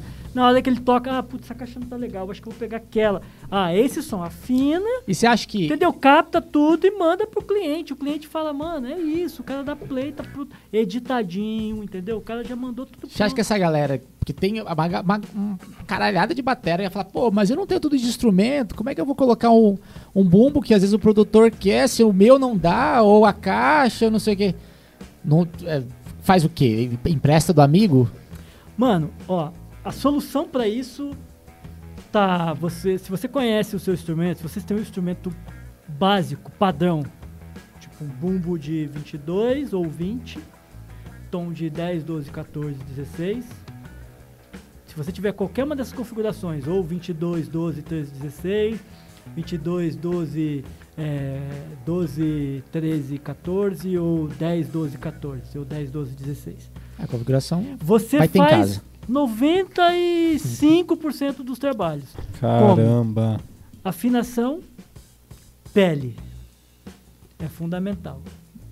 Porque às vezes você escuta e fala, mano, isso é pele porosa. Se você tá com uma pele Total, hidráulica grossa, você nunca vai chegar naquele som. Total. Mas se você se liga, fala, mano, olha, é pele porosa isso aí. Bota a pele porosa. Ou se você não sabe, afina. Puta, mas não tá o som, vou testar com a porosa. Ó, já tá mais perto, eu acho que é por aqui. Afina, mano, é esse som. Porque acontece? Profundidade do tambor influencia, mas é muito pouco. Tudo você pode resolver Que numa louco. mix. Tudo, tudo você pode resolver numa mix. Ó, eu gravei, eu gravei agora uma música pro Misa de um cantor lá dos Estados Unidos. Ah, puta, não lembro o nome da música. Mas a referência era essa música do Silk Sonic, Que louco. Do, do Anderson, né? do Anderson Paak com Ah, tá. o Bruno Mars. E ele é dessa onda de pegar É. as coisas bem abafadinhas, né, cara? E aí, mano, tipo, ele me mandou a referência dele, ó, a referência é essa. E eu tava no estúdio, só que eu tava sem o meu surdo de 14. Aí eu falei, mano, eu escutei e falei, mano, isso é 14, tambor de 12 ou 13. Isso é um bumbo pequeno, não é um bumbo grande. Deixa eu só te interromper rapidão, cara, mas assim, até a gente chegar, o Batera chegar e ter essa maturidade de escutar, cara, é pele porosa. É, é pele testando, duplo mano. filme. É, cara, é, é surdo de. Não, precisa, pô, não sei se é surdo 16 por 16, mas, cara, isso é 16, isso não é 14. Isso é um tom de, de 8. Mano, é, muito, é só testando, é só horas é, ali, é, velho. você tem que praticar com. Dedicação total, E aí, velho. e Não onde tem que vem isso? Atalho. E onde que vem você vai conseguir identificar isso? Gravando. Aí. Gravando, porque você vai acostumar com aquela sonoridade. Aí o que, que você vai fazer? Você vai tentar pegar um tom de 10 e afinar ele para ficar parecido numa, numa, numa região de frequência que um tom de 12 atingiria fácil. Você vai ver que não soa bem. Você fala, mano, fica morrendo o som, não tem sustain. Aí você pega um tom de 12 e bota naquela mesma nota, você vê o sustain lindo. Fala, ah, mano, é 12, por isso que eu não tava conseguindo. Então quando você escuta e você vê aquela região de frequência soando muito bem, você fala, mano, é 12. Se você escuta e vê aquela região de frequência soando muito rápido, você fala, mano, o cara tá fazendo afinação de 12 num tom de surdo de, num tom de 13. Porque tá numa nota que tá morrendo muito rápido. Dá pra fazer gambiarras? Dá. Que louco, é? Você bota uma fita, você bota não sei o quê, você afasta o microfone pra não pegar tanto grave, você tem um monte de coisa. Mas você vai chegar mais fácil no resultado usando a configuração certa.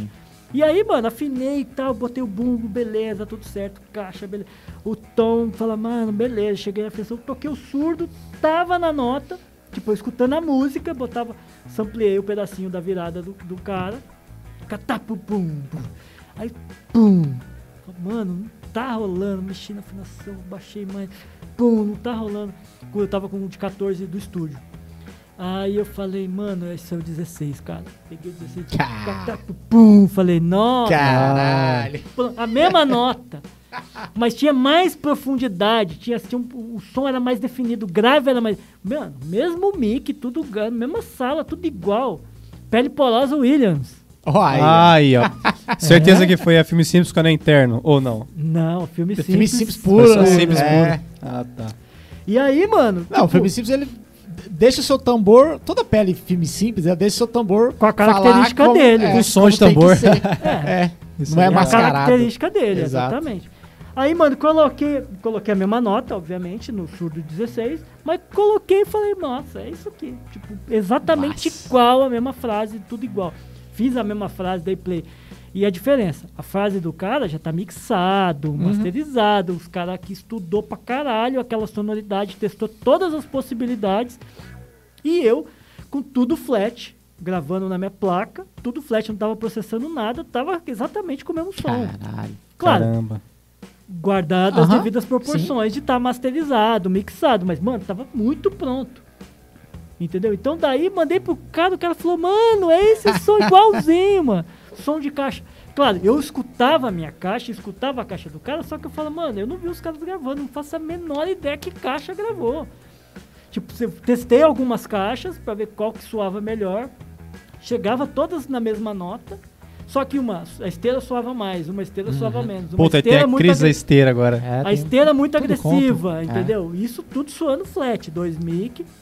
Até que eu cheguei numa caixa que toquei e falei, mano, é essa aqui. Abafei um pouquinho mais porque o som era meio abafadinho. Ajustei a nota e soou muito próximo.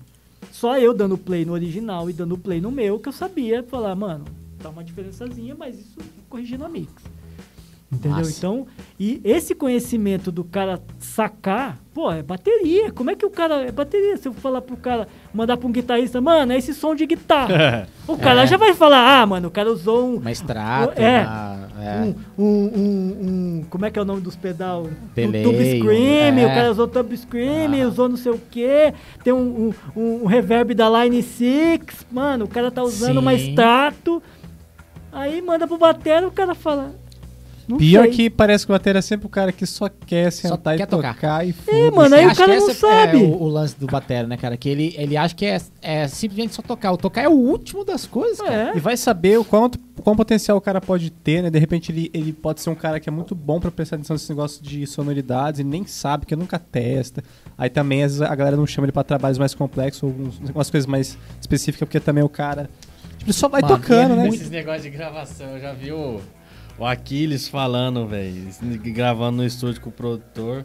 Aí, pô, o Aquiles tem aquelas músicas, pô, de fritação, né? Pedal duplo e canseira do caralho lá. Tipo, ele gravou umas quatro vezes, chegava na mesma parte, o produtor mandava parar. Tipo, no meio da música, parar e voltar tudo, tá ligado? Ele falava, nossa, tio, pedia pra morrer, velho. Eu já tava cansadaço, não aguentava Porque, mais, é, mano. existe muito esforço, né, cara? Muito esforço. É muito rápido, Porque ele é queria, muita nota, tipo, ele, é ele muito... queria, ele queria que ele tirasse um som na bateria que o, que, que o produtor não tava conseguindo na hora. Ele tava mexendo, ele tocava e ia mexendo, tocava e ia mexendo. Cara, quem eu vi falando isso foi o Eloy Casagrande, quando ele, ele gravou o é, Metal Machine, acho que é o penúltimo álbum do Sepultura. Que ele gravou com um produtor fudidão de Califórnia Ah, que os lá. caras cara. gravaram em fita de rolo, né? Esse aí. Que louco. Sem clique, mano. É. Ah, só É, foi. mano, Tá isso aí, isso aí, isso aí é outro Que era um nível. robô já. Cara, e aí o produtor ele é falava, outro cara, nível. é, o, o nível do produtor, eu não lembro o nome do produtor, mas que é um produtor muito carrasco, só que assim, foi o divisor de águas na mão dele. Ele, ele gravou, ainda, tipo, velho. Sem a mesma música, mas diversas vezes, assim, cara, até. Aí ele falou, puta, devia ter. Depois eu pesquiso o nome do produtor lá. Aí ele falou, cara, teve uma hora que ele. O cara era muito foda de ouvido, mas muito foda de ouvido. Que ele falou, cara, é, sua caixa tá desafinada. Você consegue dar uma afinadinha nela? No parafuso do lado esquerdo tal. Aí ele falou assim. Isso, acho que foi dois ou três dias de gravação. Aí na primeira ele foi lá e deu uma giradinha assim. Ah, beleza. Aí disse que no outro dia, acho que um tom, alguma coisa, não lembro muito bem. Cara, o, o tom tá desafinado aqui, ó, meia volta no parafuso da direita. Esse cara, não é possível, cara. Esse cara tá meia volta no parafuso. Aí disse que ele foi no outro dia e falou: Cara, vou sacanear esse cara, não vou mexer em nada. Vou só dar um migué aqui de, de bater a chavinha e tal. Ah, beleza. Aí disse que ele foi fazer a virada e falou: Cara, Ainda Cara, tá. afina de novo aí, cara. Você não afinou ainda não. Aí disse que ele falou, olhou assim, pô, filha da puta, cara. Como, como assim, cara? Ele sabe o parafuso, Ouvido, né? a tensão do parafuso, É velho. os caras que É, tá que, muito é, que às vezes, é que às vezes o cara, às vezes o cara tá vendo, né, onde o cara tá tocando. né? É, E a, e a batera tem muito, tem muito dessa coisa da parte da, da, da, da, da, da medida do tambor, né? Qualquer, dependendo do- da, da, da nota que você tá, qualquer dos parafusos de um dos lados corrige uma parte do harmônico, né? Então, provavelmente, se era um harmônico que estava soando, ele podia corrigir tanto do lado esquerdo quanto do lado direito. Só que se ele corrige em cima ou embaixo, dependendo da posição onde ele vai tocar, né? Muda isso, né? Então, talvez o cara olhando, talvez estava vendo ele tocar, né? Talvez ele estava tocando tudo mais pro lado direito e soava mais isso. Caixa tem muito disso, né? Você toca no centro onde você deve tocar, tem um som. Se você toca um pouquinho mais para direita, muda o som. Dependendo da afinação, cara vê que você está tocando mais pela direita, você corrige o parafuso da direita para resolver aquele problema do que, porque às vezes o cara toca no meio, só que de vez em quando ele bate um pouquinho para direita. E aquilo tem um problema, daí a afinação, daí você resolve assim. Tipo, É igual os caras mas, mano, tem uns caras muito experientes É. que já. Provavelmente o pro- produtor talvez tocasse bateria, né? é, cara, cara, ele vai se especializando muita demais, é experiência, muita, muita, coisa, muita cara. experiência. E muito Isso aí é teste, só né? anos, mano. É, é Isso aí não tem jeito, mano. São anos de experiência. E esse lance. É, você Não, e tem um negócio muito louco, cara. A- as microfonagens, as microfonações que a gente usa hoje em dia na bateria, tudo foi criado, tipo, década de 60. exatamente. Na época que não tinha Pro Tools, não tinha voltar, mano, não tinha emenda. É. É que você tinha que resolver lá, entendeu? Tipo, era play hack, É. entendeu? Valeu, valeu. Se não, volta do começo.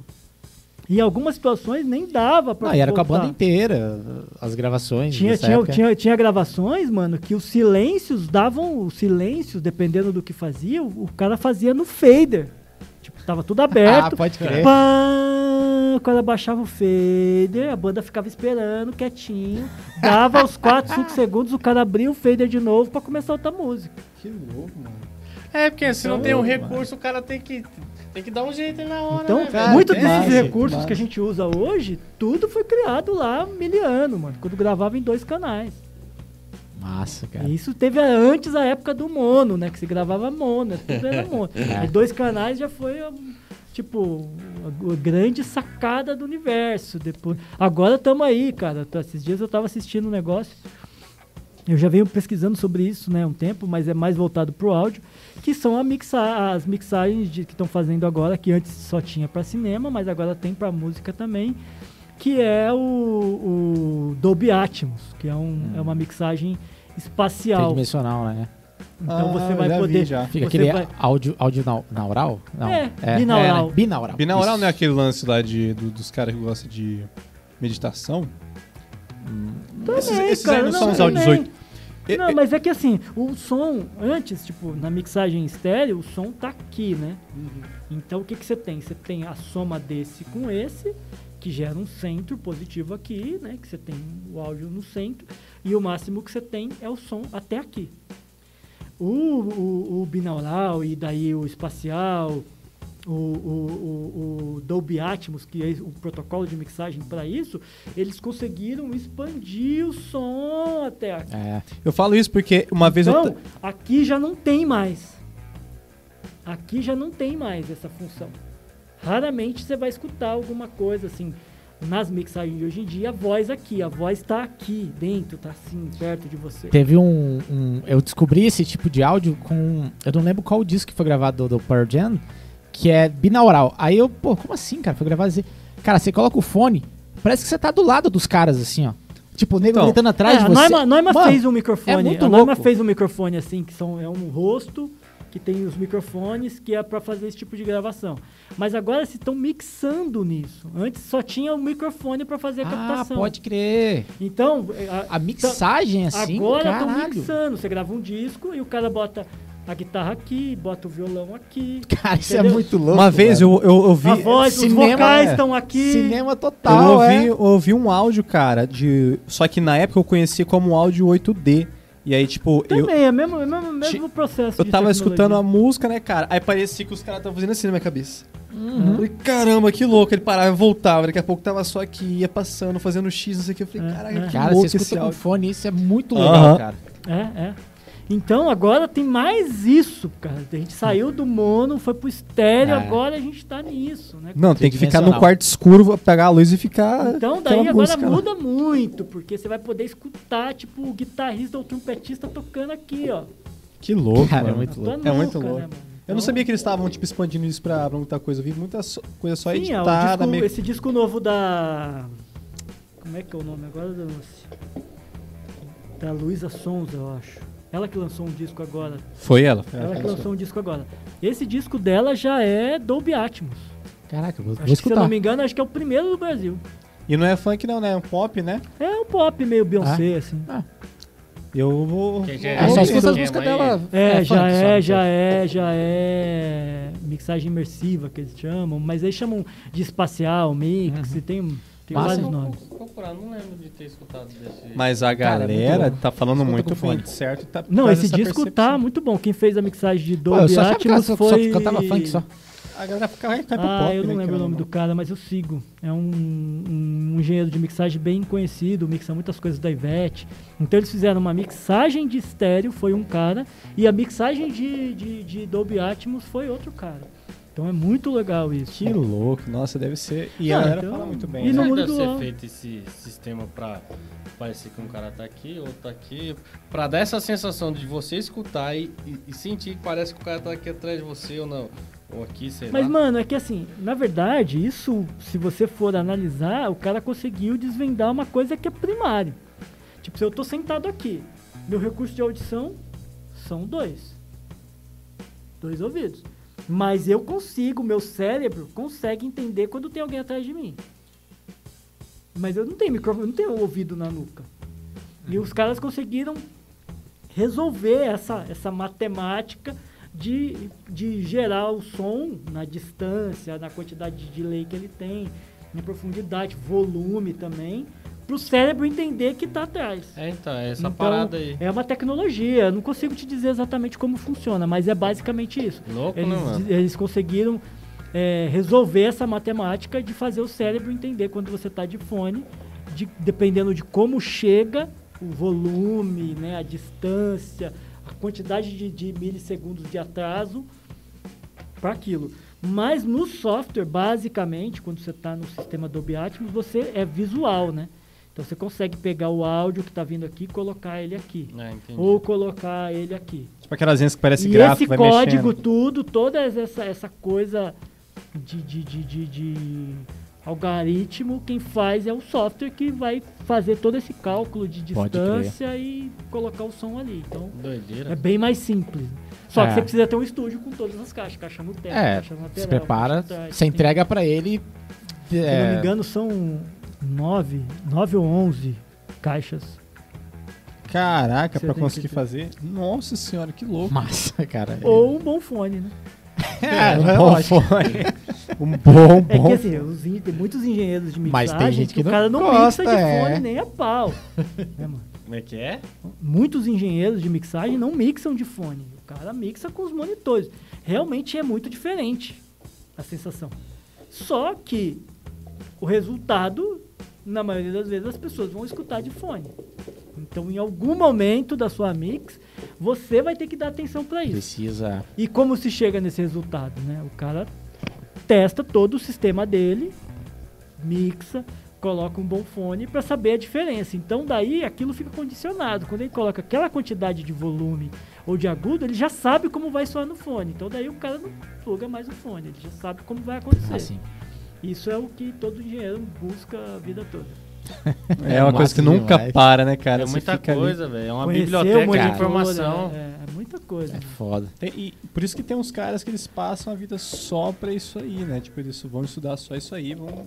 Porque aí o cara nem é músico, né? Mas ele, putz, vai se dedicar pro som, pro, pro áudio, pra essas coisas, vai ficar só É. por ali, né? E assim, resumindo tudo, né? O que, que a gente busca? Quando a gente escuta ou assiste um show de uma banda gringa, né, uma banda de renome, uma banda, sei lá, um cantor gringo de renome que foca, que é bem produzido, que leva a música muito a sério, você assiste o show, você fala, mano, o que, que é isso? Que loucura. No show, no mesmo né? palco, no mesmo dia, toca uma banda nacional, muda tudo. Por quê? Porque o baterista que tá lá é um baterista que grava, é um baterista Aham. experiente, é um cara que já testou, sabe da sonoridade, o produtor, mesma coisa, o guitarrista, mesma coisa, o baixista, mesma coisa. Então, quando o cara vai pra estrada, tá tudo muito resolvido. Tudo muito resolvido, entendeu? A sonoridade, a caixa, se, ele- se ele vai trocar de caixa naquela música, o bumbo, a afinação que ele vai usar, o microfone que tá lá, entendeu? Tudo foi testado. Não é tipo, gente, vamos. Que microfone tem aí? Ah, tem um 52. Ah, tá bom, bota esse aí. Não, mano. Aquilo tudo foi testado. Sim. Entendeu? 52 não deu, o cara timbrou. Não, vamos botar o D112. Colocou. Ah, putz, esse tá muito melhor. O cara timbrou, fala, mano, é isso. Grava, toca várias vezes o mesmo Várias show, vezes. grava, escuta. É, realmente tá legal. Podemos Nossa, sair. que louco. Pra finalizar tudo e ter uma experiência Entendeu? foda, é Aí, isso. quando o cara chega no Brasil, na turnê internacional, aquilo já tá resolvido. Sim. Tá pronto, mano. Não tem que, o cara não tá testando nada. Vai o brasileiro, o cara nu- nunca testou o microfone no estúdio. a- Na maioria das vezes ele nunca fez uma gravação com, aquele, com aquela banda no estúdio por horas. Fez vários testes. O microfone que o cantor tá cantando, você experimentou trocar? Não, não experimentou. O técnico, às vezes nem tem essa, essa, Aham. essa, esse suporte. Né? Às vezes o cara faz um rider, pede, se não tem, bota um que É segunda que tem. opção, entendeu? E, e- e o técnico, o cara que tá lá na mix, ele tem que fazer acontecer. Mas quando você vê a discrepância, quando você coloca dois Aham. artistas na mesma banda, no, no mesmo palco. Eu lembro uma vez, eu tava no Rock in Rio, é, faz tempo já, 2013 ou 2015, eu não me lembro direito. E eu fui assistir Bon Jovi, fui assistir... é, como é que é o nome da outra banda que tocou no mesmo dia? É, puta, esqueci, uma banda foda de rock. Assisti John Mayer, assisti Bruce Springsteen, assisti Philip Phillips. E aí, mano, tipo, no mesmo dia, tocou, no mesmo dia, acho que foi no mesmo dia do Bon Jovi. Tocou no palco principal. Não, foi no mesmo dia do John Mayer. Tocou no palco principal Skank. Mano, no palco mundo. É. Tipo, Gigante. toda a tecnologia é, sim. disponível. Fantástico. O show tava zoado, mano. Caramba. mano, zoado. O que, que entrou depois? Philip Phillips. Um puta show. Era um quarteto tocando. É. Um puta som, mano. Assim que eu falei, nossa. E antecedia o show do John Mayer. E eu falei, nossa, mano, o John Mayer vai ter que tocar muito, vai ter que fazer muito pra superar isso, mano. Vai ter que ser muito foda pra superar isso. Tipo, tinha um amigo meu na plateia que tava do outro lado, assim, ele fã de John Mayer. Também ele falou, mano, o que, que o John Mayer vai fazer agora, mano? Porque, mano, tava muito alto nível, assim, mas muito alto Caralho. nível, cara. Parecia que você tava num, em casa, num puta PA do estúdio. Mano, aí entrou o John Mayer, buraco muito mais embaixo, assim, deu uma Só pedalada nos caras. Olha que o Rod entrou e falou one, two, que os caras gostam de testar, assim, one, two, né? Falei, mano, a voz tava na minha cara, É. assim. Eu falei, vixe. Aí o show do John Mayer foi uma coisa espetacular, mano. Então você ver o nível de, de- que era o Sterlord já. Sim. Era o Sterlord. Então daí você vê o cara, você acompanha hoje, eu não seguia ele na época. Você acompanha hoje, você vê o cara gravando em estúdio, ele posta sobre um microfone, sobre uma afinação, sobre um prato. Toda essa pesquisa tá lá. Né? Eu, eu assisti agora, o John Mayer também postou uns vídeos da nova turnê. Turnê 2022. Já tá montada, já, já gravaram, já estão indo nos programas de TV lá dos Estados Unidos. Com a configuração bandona enorme. E, mano, é o som do disco. é o som do disco, velho. Foda, né, É, cara? é, Como essas bandas americanas até, até É isso. uma Então vez. daí, mano, a gente tá muito atrás. Tanto, tanto do batera, do, Sim, do sim. guitarrista, O- o- o do som- produtor, né, mano? Os caras não pensam muito nisso. E também no Brasil é mais difícil fazer isso. É o né? acesso É. Mais caro, você não tem acesso a Ah, o show desses caras do John Mayer aí, em qualquer show, mano, se gravar é um DVD. É. Qualquer É. show. Qualquer show. É. O áudio tá pronto, Mas velho, é que é tão pensado pra ser isso. É, É, pensado pra ser uma experiência, experiência. né, mano? Exatamente, é pensado pra ser isso.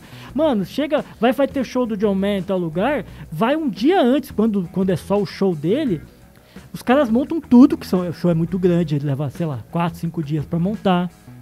Monta tudo. Depois vai os engenheiros que são responsáveis pelo sistema, testa todo o sistema, vê se tem alguma deficiência no local, né? Se ah, tá cancelando grave aqui porque tem uma parede. Os caras corrigem tudo isso. O engenheiro de mixagem só vai no final, depois de tudo pronto, aí ele testa e aí vem a passagem de som. E a passagem de som já tá pronta a mixagem. Sim. O cara só vai checar pra saber se o PA tá interferindo, né? Como que é a sala, ó, tá chegando com, com mais volume, menos, tem mais grave, tem não sei o quê. O cara só vai simplesmente se readequar ali. Tanto que depois eu assisti um show do John Mayer eh, em São Paulo, quando ele veio, acho que 2019, talvez 2018. Só ele. Veio só ele. É, aí é o show mesmo, né? É, Festival, eu fui e tal, no show e tal. E tanto que veio, o técnico era um sub. E, mano, eu fiquei assistindo, fiquei do lado da house. Eu falei, mano, não sai daqui por nada, eu quero ver tudo que esse cara vai fazer. Esperando que fosse o técnico dele. E era um sub. E, mano, o cara não fez nada. Ele aumentou, sei lá, uns 4 ou 5 faders durante o show. Caralho. Ele chegou, tipo, faltando 5, 10 minutos pra começar. Tirou o negócio da mesa, tinha um monte de técnicos trabalhando pra eles, que é assim que funciona. Tem um cara que cuida só dos delay, né, da sala, tem um cara que fica analisando o sistema, o espectro pra saber se mudou a temperatura, se mudou alguma coisa, se o vento tá muito mais forte pra corrigir alguma coisa se for necessário, É muita função. né? Cara, e o E show aí, é foda mano, por e, isso. né? mano, e o som fantástico. Claro, no dia que foi, eu fui lá no Allianz Parque. Não foi uma boa experiência do que tava na minha cabeça no Uhum. dia que eu tinha feito do outro show que eu tinha assistido. Mas em muitos lugares falaram que tava bom, mas tinha muito grave, então tinha algum problema na, na- na- na- ali. Mas como não era o cara que mixou, ele não podia resolver esse problema, Sim. entendeu? Não quis. Ou o cara que tava do lado falando, mano, não vamos mexer, tem um show amanhã lá no Chile. E essa cena. Podia resolver, podia resolver. Mas o cara. Mas, mano, tirando os graves, era um disco, mano, era um som de voz mais foda que eu já ouvi na minha Caralho. vida. Som de guitarra mais foda. Som de violão, mano, era fantástico. Então, isso tudo influencia. Mas no Brasil, a gente, quando sai pra uma turnê, você mal ensaiou. é, De lei.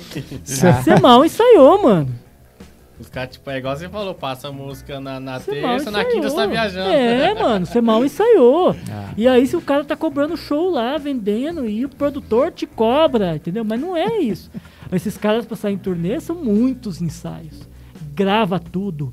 Nos últimos, nos últimos, nos últimas semanas, é num palco como vai ser o show. É. E em algumas situações, no palco do show, que vai viajar. Direto você vê uns vídeos assim, né, cara? É no palco que vai é viajar. tipo como se fosse uma gravação de DVD, que nego grava como vai gravar o DVD. Não, mas é simplesmente a turnê que o cara vai sair, mas vai tipo, ser o show. Exatamente, vai a gravação tudo, de mano. DVD, exatamente. É. A passagem de som no dia antes é o que os caras fazem em 15 dias. Ah, Quem Exatamente. tá direto, tá postando no Instagram, tipo, eles estão no estúdio gravando, é o Tony Rossi. Já foi umas 3, 4 semanas que ele posta um videozinho ou outro. Ali, tipo, todo mundo ali, um passando som aqui, gravando e tal. É muito louca a dedicação, cara. É, Tem um mano. documentário da da Beyoncé, quando ela foi fazer o show no, no Coachella, no Netflix, cara. Quem não assistiu, assista. Bicho, ela, ela teve lá o bebê, aí 15 dias depois já tava dançando, aí ficou... Em, mano, eles, Meu eles Deus, pra 15 dias depois. um show, velho, que foi do Coachella, que era é, representação da- das mulheres, da, da, da parada negra e tal lá. Cara, eles ensaiaram pra esse show, mas, mano, não é muito. Mano, é Muito. meses. É Muito, excelência, né, muito. cara? Pra Puta, um show, pra um festival, assim. Pra virar depois um DVD e tal. Mas assim, é, é outro esquema do que você fazer meia dúzia de, de ensaios e, e vamos gravar o DVD. Depois você fala pros caras, vamos Testes. ensaiar. Os caras, ah, ensaiar o quê? Mano, Os caras- Mano, Sim, é muito é. louca a dedicação, assim, cara. É, é muito assim, cara. Incrível. É, ah, e assim, eles levam muito a sério as coisas. A música, tudo. É muito, muito, muito a sério. Nesse mesmo festival tem uma coisa que eu conto pra todo mundo e isso me, me deixou assim, pasmo. Eu fiquei parado, falei, mano, eu não tô acreditando nisso. No show do Bon Jovi, ele tocou no meio da programação. Então era um show antes do Bon Jovi. Show, show do Bon Jovi, cara, como é que é o nome da banda, cara? Era uma banda Brasileira muito ou gringa? Não, gringa. Toca o quê? É rock, É rock mas é também? meio, meio, é meio mais moderno, assim. Cara, como é que Mas é é antiga a banda? Não, banda nova. Depois, se você for falando do jeito que é, um outro já escutou. Puta, não é Linkin que ser. Park, mas é... é... Rock moderno. aí tem- Porque tem Puta, eu não muito. lembro, mas mano, eu Não. sei que os discos dos caras são impecáveis e eles tocaram antes do Bon Jovi. Tipo assim, foi foda pra caralho. Tinha o Bon Jovi e depois tinha mais não sei quem. Eu não lembro quem que era que tinha depois. Coldplay. Hum, Não, não era Não é Coldplay. nessa vibe, assim. Não, parecido, não? Não. Mas eu vou, Não vou, que que vou, é vou lembrar. antes ou É. depois do Bon Ai, Jovi? mas, mano, mas, mano, acontece que os caras, tudo era do Bon Jovi no palco. Ah, Tudo. Inclusive o multicabo que vinha lá do palco até a House Mix e a mesa. Acabou o show, veio uma galera Tchau. pelo corredor, né? Porque fica aquele corredor de passagem, que é pra isso, né? Pra uma emergência, pra você sair e entrar com coisa no meio do público. Os caras recolheram o multicabo, colocaram a mesa de PA num case e levaram tudo. A mesa de PA, o multicabo, todos os microfones, case, tudo que tava lá. Tipo, lá atrás do palco, tipo, três carretas que é dos É. caras, que os caras estavam indo pra outro lugar. E aí lá na Argentina, acho que eles estavam indo pra Argentina, já, lá na Argentina já tava tudo Montada, pronto, é. tudo montado. pode crer. É foda, é Inclusive, outra então, história, cara. É um Cara, negócio que louco. bizarro. Então aí, tipo, vai, a gente sai numa turnê, o batera não dá pra levar a batera, o cara leva uma caixa, às vezes nem leva a pele de reserva, que eu já vi várias vezes acontecer. Tipo, eu no PA, estoura na passagem de som a pele da caixa, o cara não tem outra pele. Aí vira aquela correria do produtor, vai atrás, liga pra banda que vai abrir, ou liga pro, pro, pro cara que vai fechar, mano, empresta, ou vai correndo num shopping atrás de comprar. Então é um despreparo no total, mas não é, que é culpa do músico. É culpa do sistema É do nosso sistema, do Brasil. Então a locadora já faz merda. Aí o produtor faz merda. O contratante faz merda, não bota tudo que, o- que pediram. Aí o técnico acabou de cair na gig de, de supetão, não fez. O produtor da banda inteira, o, o produtor musical não fez os ensaios e a preparação que, tá- que tinha que fazer. Porque isso custa muito dinheiro. Ninguém quer gastar tudo isso. né? Custa muito É, dinheiro, bicho, né? mano?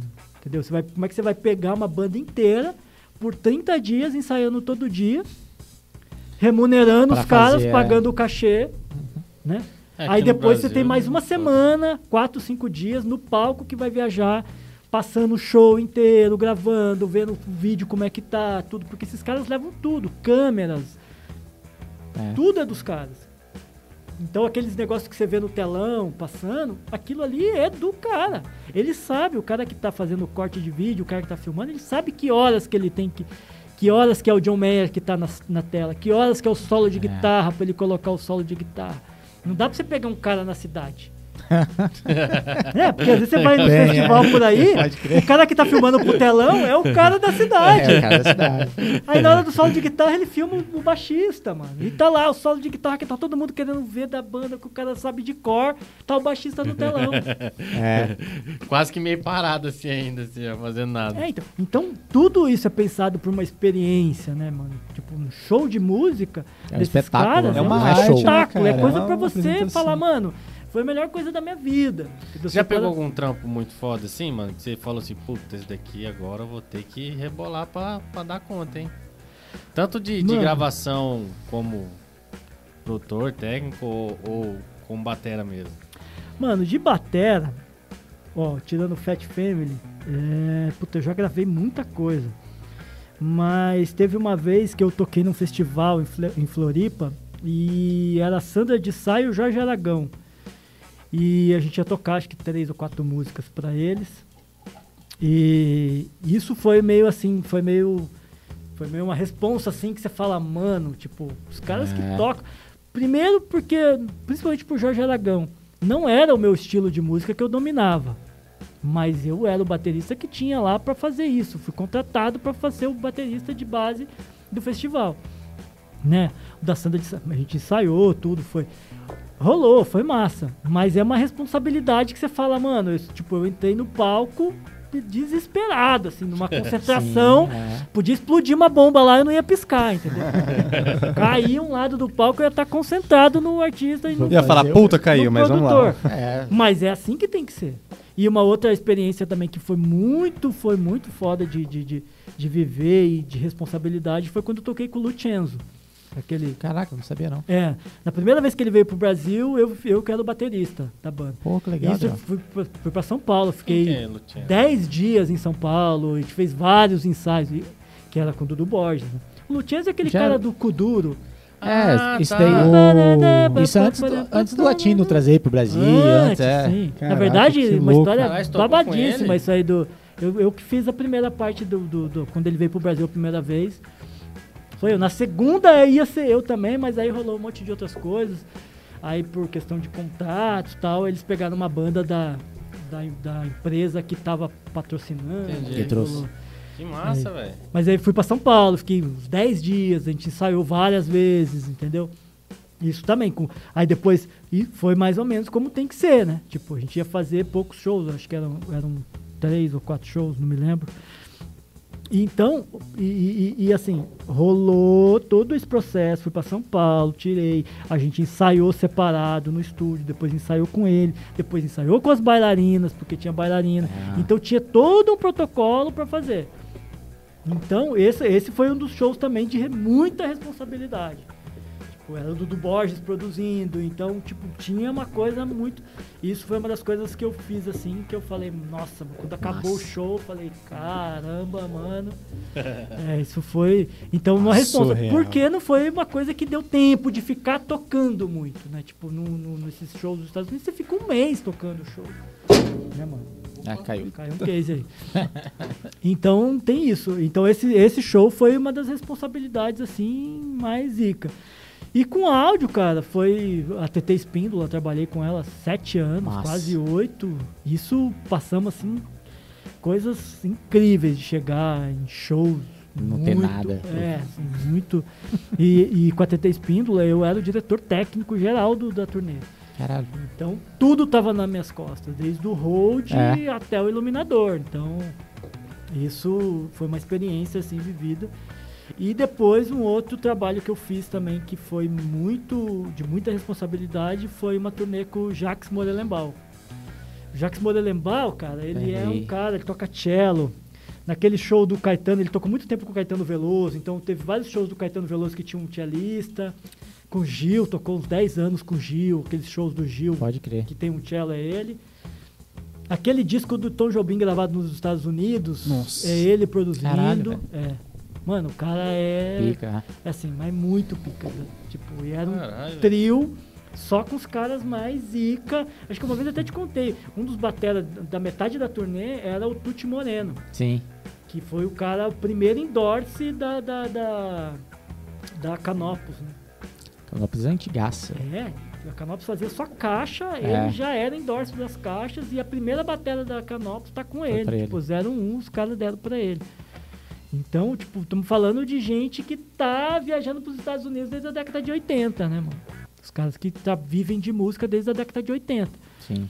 Então isso foi uma grande responsabilidade, que eu era o técnico principal da turnê. Era uma turnê não muito grande, porque esses, esses shows são em concertos em Sim. teatro, então você viaja sozinho praticamente com os caras e você passa monitor e vai pro PA. Né? Então, isso foi. E aí, aquele lance do cara que você mencionou, do produtor lá do, do Sepultura, sobre as frequências, o Jacques Morelenbaum, mano, ele sabe todas Legal. as frequências do instrumento. E foi muito louco, porque no primeiro dia, assim, eu cometi uma gafe no primeiro dia, porque normalmente, assim, usava, ele usava um monitor, não usava fone. E eu checo tudo antes de- do artista chegar, antes dos músicos chegar, quando eu tô mixando, eu checo tudo duas, três vezes para que esteja tudo certo. Na TT Espíndola era assim, então, tipo, as passagens de som da TT Espíndola era muito tranquila. Eu me dedicava a ela porque todo mundo chegava e já tava tudo Pronto. lindo. Uhum. No máximo, ah, aumenta um pouquinho aqui e tal.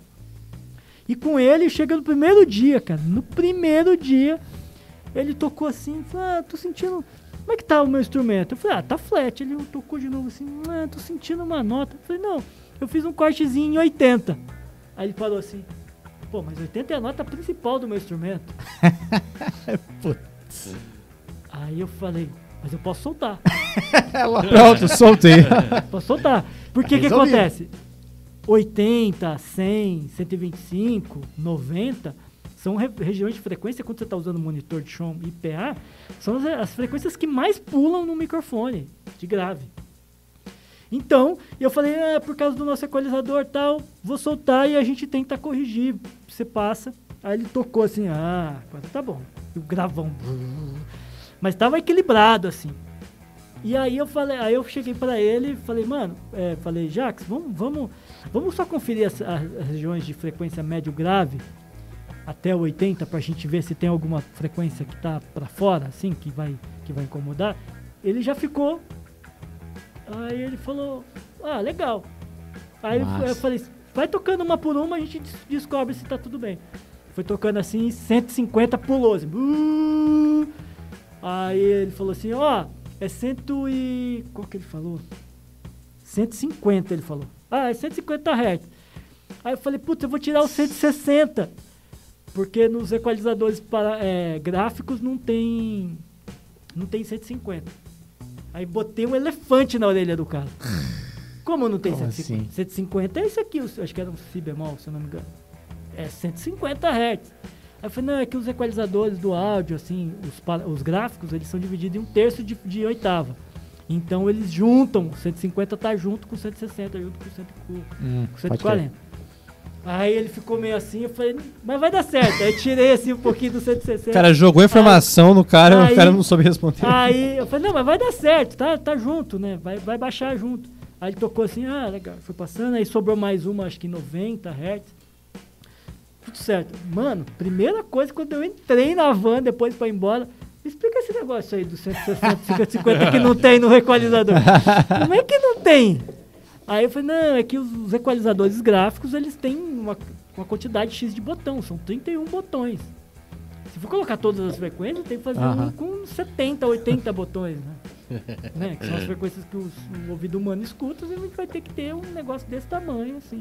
Então eles agrupam algumas frequências que estão voltadas na parte elétrica, que não vai ter problema tanto na parte elétrica da fase, de, da, do- do- da onda. E se você quiser, daí você pode compensar subindo uma vizinha, baixando. Tem uma, tem uma técnica usada para quando você quer trabalhar uma frequência mais específica. Aí mostrei uma foto pra ele, ele falou assim, rapaz, quem que foi o cara que inventou esse negócio? Que, como é que tira, mano? Aí ele falou, não, não tira, é só um jeito de praticidade. Cara, que universo grande E aí, é melhor isso. e aí na mesa de som, aí eu falei, mas na mesa de som existe um equalizador paramétrico. Você pode escolher a frequência exata, inclusive tipo 135. Você pode escolher 135 e tirar 135. Aí falou, ah, então tem a frequência. Falei, tem. Tem, é. É, tipo, na caixa eu não consigo, mas no seu instrumento eu consigo. Então a gente faz uma combinação de tudo, é possível. Mas no equalizador gráfico que controla a caixa, essa frequência não tá lá com esse nome, ela tá junto com as outras. Aham. E aí foi assim, eu ganhei ele, assim. Tanto que ele não queria, uma hora ele não queria passar som, eu quase morri, porque. Imagina, passar, nunca pô. viajava com o mesmo mic. Aliás, É. o, mic, o mic era o único que, que era o mesmo, mas era outro monitor, era outra É, sala, outra era outro PA, outra mesa, outro tudo. E a produtora falou, ah, o Jax falou que não vai hoje. Eu não, mano. Deus. Você, eu Aí confio ela- no, meu, no meu técnico. Não, eu ia lá falar com ele, falou, não, é que hoje é outra mesa, é outro tudo. Mas mudou tudo? Não É, mudou nada, mudou. tá ligado? É, o cara acostumado a fazer show com o Gil, né, mano? É, velho, porra. O Gil viaja toda a equipe do Gabson. cena. Tá tudo pronto. Passou, passou. Amanhã vai estar igual. No máximo vai mudar um pouquinho aqui, a Sim. sala.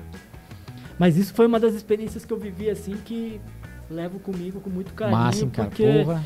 é naquela hora que você fala, puxa, valeu tudo a minha dedicação. Exatamente. entendeu? Valeu tudo um cara desse que, que gravou com o Tom Jobim nos Estados Unidos, no melhor estúdio do- do- da galáxia. E o cara tá aqui do meu lado conversando de- comigo de igual para igual, entendeu? E, E tirando tô- dúvida, né? Não, Tava e eu tipo- tô sendo responsável pelo show das Sim. pessoas que estão indo assistir, né? Puta da Então, responsa, é. Isso assim carrego comigo com bastante alegria. Cara, você falou da- da- das alegrias. E as carpidas? Aí tem que ser outro podcast. A gente falou da vida do Adriel, o glamour dele, mas e Quantas horas a gente tá aqui? Olha aí, mano. Estamos duas horas aqui, mano. E chegar assim e olhar o som e falar que não é possível. Não, ixi. a mesa falhar, se ela não tiver botão, possível. coisa do tipo. Ó, só te digo uma coisa. Muitas vezes eu cheguei num lugar pra trabalhar com uma banda de, sei lá, de 7, 8 pessoas no palco e o PA ser mono. Nossa. Mono. Olhar pro cara assim e falar, mano. Porra, tem Tecnologia não chegou 42 aqui. canais aqui, mano. Você quer que eu faça isso aí tudo num canal só? Não, mas é porque tem o, o hack. Eu falei, mano, você já liga pro produtor e fala, mano, você não tá entendendo. Tipo, PA é mono. Aí o cara, mas como assim, cara? Não, Não, eu falei, até explicar mano, pra quem não dá. entende. Puta. É tipo, é, mano, você vai fazer seu show todo sair numa caixinha. É. É basicamente isso. que faz. É uma top 500. Coloca uma Aí, tipo, J vira. dele. Ou então aconteceu muito, principalmente na, na, na parte de técnico, trabalhando como técnico. Mano, tipo, você, você com 48 inputs, 48 canais na, de, de cena pronto e chegar lá e ter uma mesa com 28, 26. E tipo, Se vira. faltando 4 horas pra começar o show. E o que faz? É, não faz, você briga. faz. É, você briga, briga, briga, briga, é. briga. Aí o contratante dá uma zia uma hora e fala, então vamos cancelar. Aí o Aí produtor fica vem, o. É. fala assim, um mano, o que, que dá pra fazer?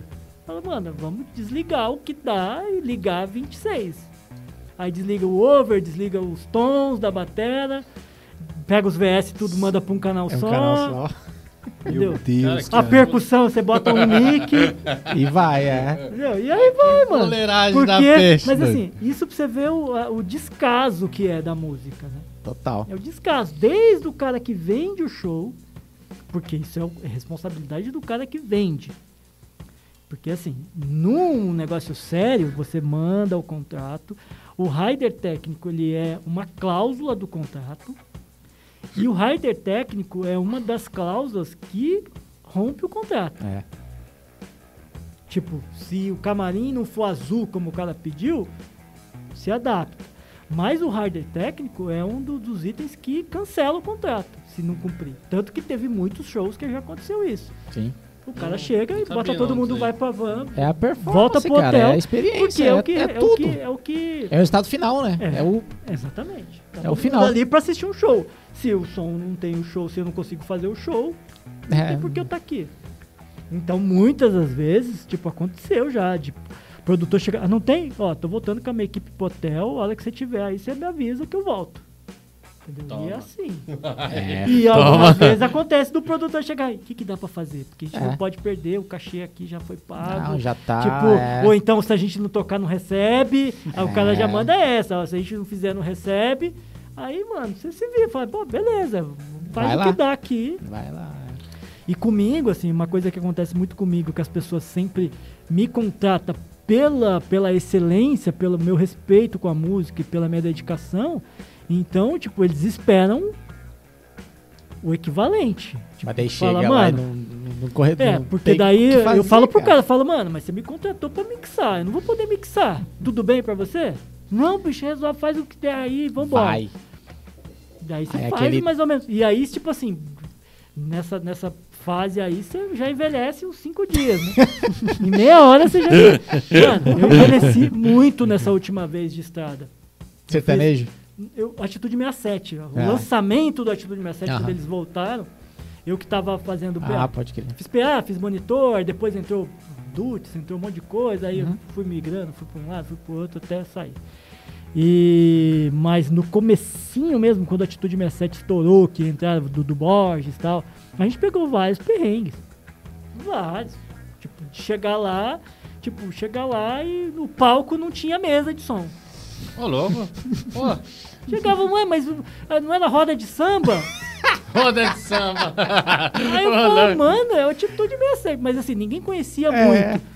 Mas fala, mano, isso aqui É tá pagode, vindo. vai tocar, Isso aqui né? tá vindo de um escritório grande, mano. Isso aqui tá Exato. vindo. Aí eu já, eu já falava com o produção, fala, mano, como é que pode um negócio desse vende? escritório colocar a gente aqui? Sabendo que tem um É. show, que a gente tá.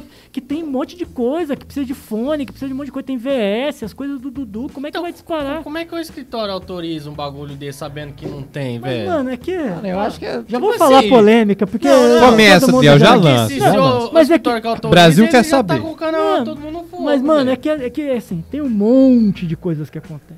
Tem um monte de coisa que acontece.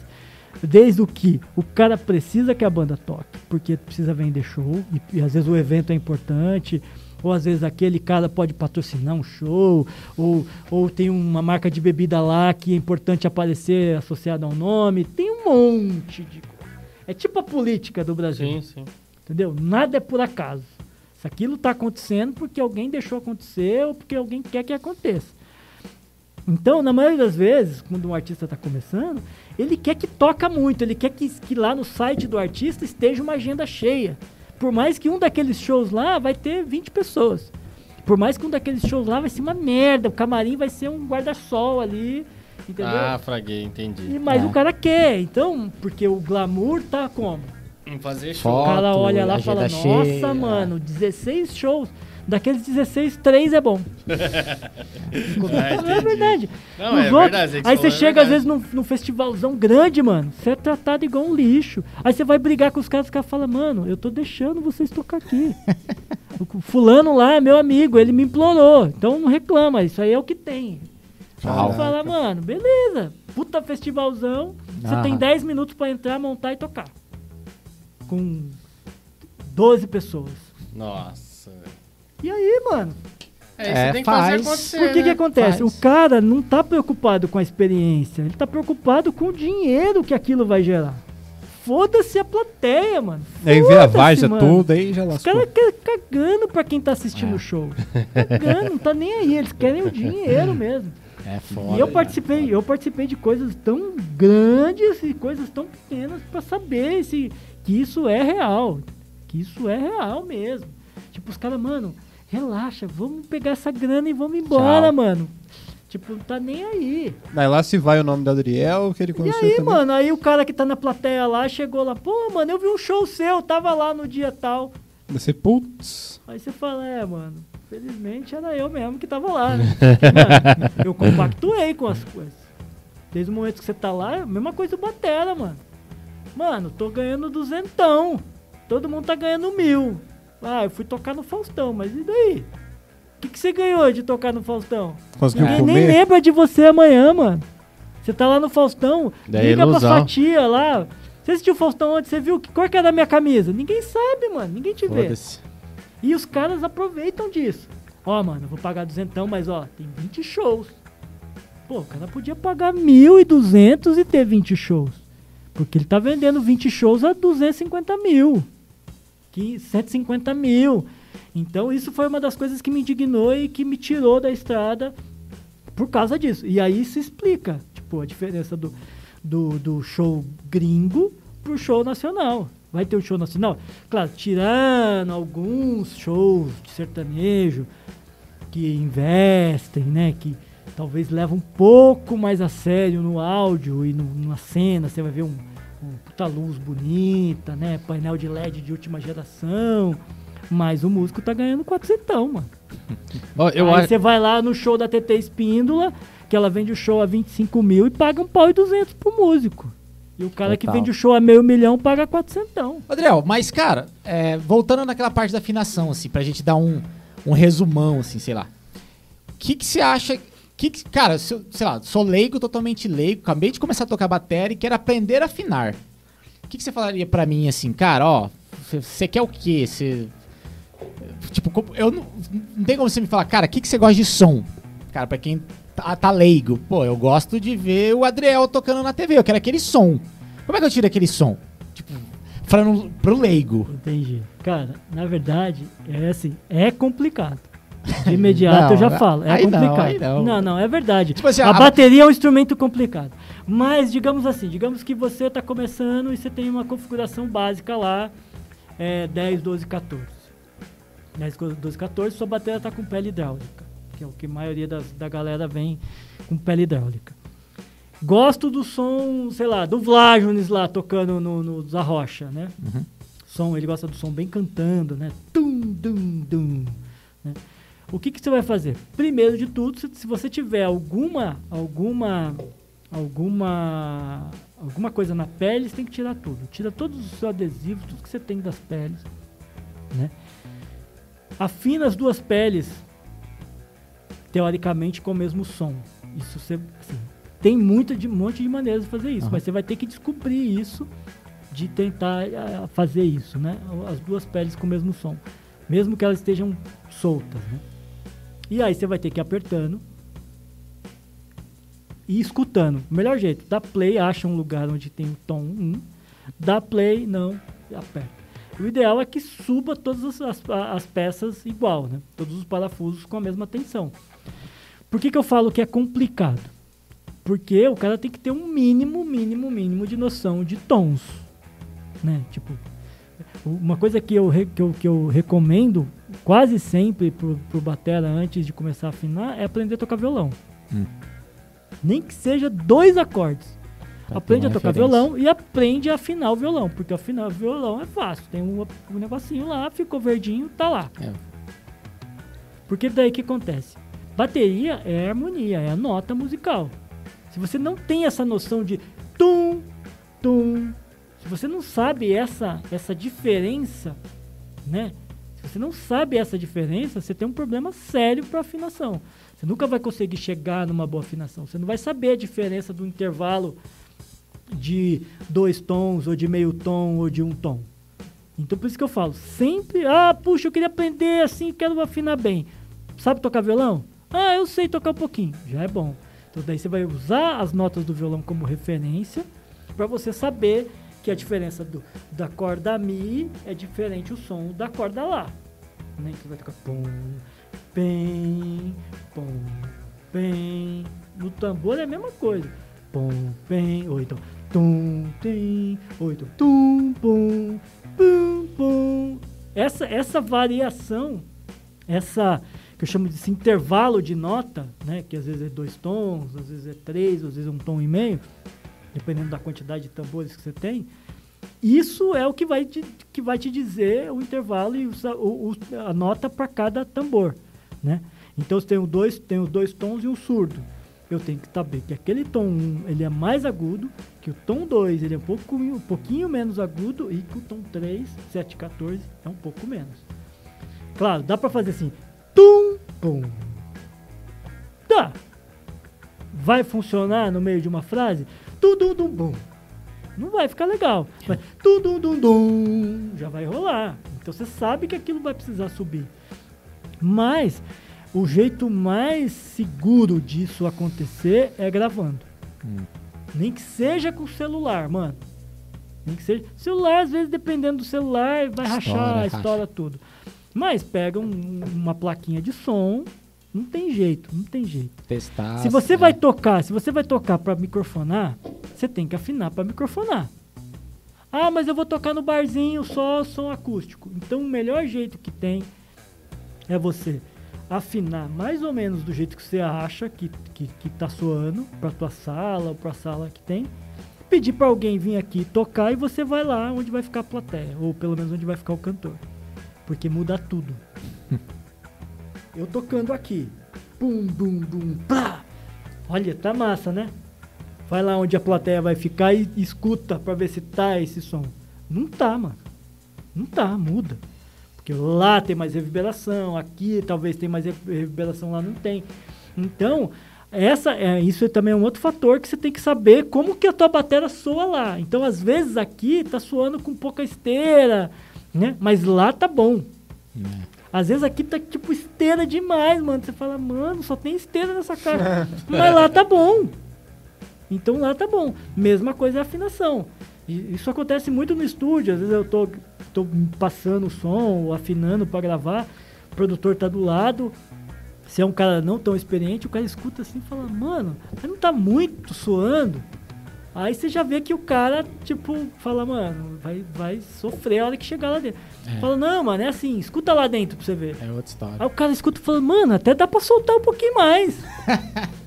Porque o microfone escuta totalmente diferente. Então, na afinação básica, é, existem um monte de outros, de outros jeitos de, de se aprender, mas eu acho que o jeito mais eficiente é gravando. Nem que seja um mic, pega uma plaquinha de som ou liga lá no. no- ou liga lá na, na- no, no- no computador, no mic do computador É. mesmo, esse microfoninho do fone, pendura ele na frente assim, como se fosse um microfone, ajusta o áudio, o ganho lá da entrada para não, não clipar, toca e escuta. Porque quando você escutar, você vai ver que a diferença é brutal. A diferença é brutal. Então daí você vai. Se você tiver um pouco de sensibilidade, você já vai identificar que aquilo não é o som que você procura. Pelo menos isso você já vai conseguir ver. Fala, ué, não é esse som não. Então, tipo, tá muito grave, tá muito agudo, tá muito apertado, tá sobrando muito ou tá muito abafado. Aí você vai conseguir, conseguir resolver. Para os músicos que já tocam, que já afinam, eu recomendo pegar um afinador de, de violão. Eu uso um, chama. Ele, ele chamava Da Tuner, mas eh, ele mudou o nome agora, chama. Não, ele ainda chama Da Tuner, DA Tuner. Mas ele agora, quando você abre ele, tem um outro nome. Deixa eu abrir aqui pra vocês verem. Eu fui, fui, fui atualizar e mudou um monte de coisa. Talvez acho Que que ele é um afinador para violão. Deixa eu ver se ele vai abrir aqui fácil. O certo na bateria é afinar, começar com a pele de baixo ou com a pele de cima? Então, era isso que eu ia, que eu ia chegar agora aqui, mas acho Ah, que não tá bom. vai. Não vai dar. Ó, bom, para quem tá no vídeo, vai dar para ver a cara dele. A gente põe na tela. É esse aqui, É. ó, da Toner. Vou colocar aqui, Verdinho. verdinho. E aí o que acontece? O legal desse, desse afinador é que ele tem um sinal do áudio na entrada. Oh, puta, fechei, agora ele vai pedir tudo de novo. é porque agora nessa, é, nessa versão, nessa versão ele tem uns loops pra você tocar junto na versão. Então, ó, tá vendo? Aqui, ó, na- ele tem a opção de colocar no modo manual ou automático. O automático você vai tocando, ele vai ajustando o som até começar a pegar, né? Pode crer. No manual, no manual você consegue isolar, tipo, vou afinar a batera, eu consigo isolar a música que tá tocando lá no cara enquanto eu afino a minha batera, porque daí você tem você tem o ajuste do ganho aqui, ó. Que louco, tá tuning. Aí ele começa a pegar todo o ambiente, ó, minha voz tá lá em cima agora.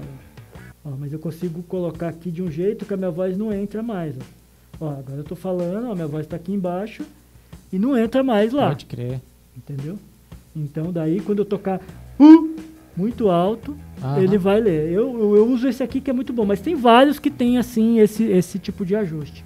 Massa. Porque daí que Tuner. é, porque daí que acontece? Eu vou tocar tum no parafuso, na frente do parafuso, né? Deixa eu colocar aqui pra quem tá vendo o vídeo, sei lá. Digamos que isso aqui tem os parafusos, eu vou tocar no parafuso, vou afinar. Por mais que essa não seja a minha nota.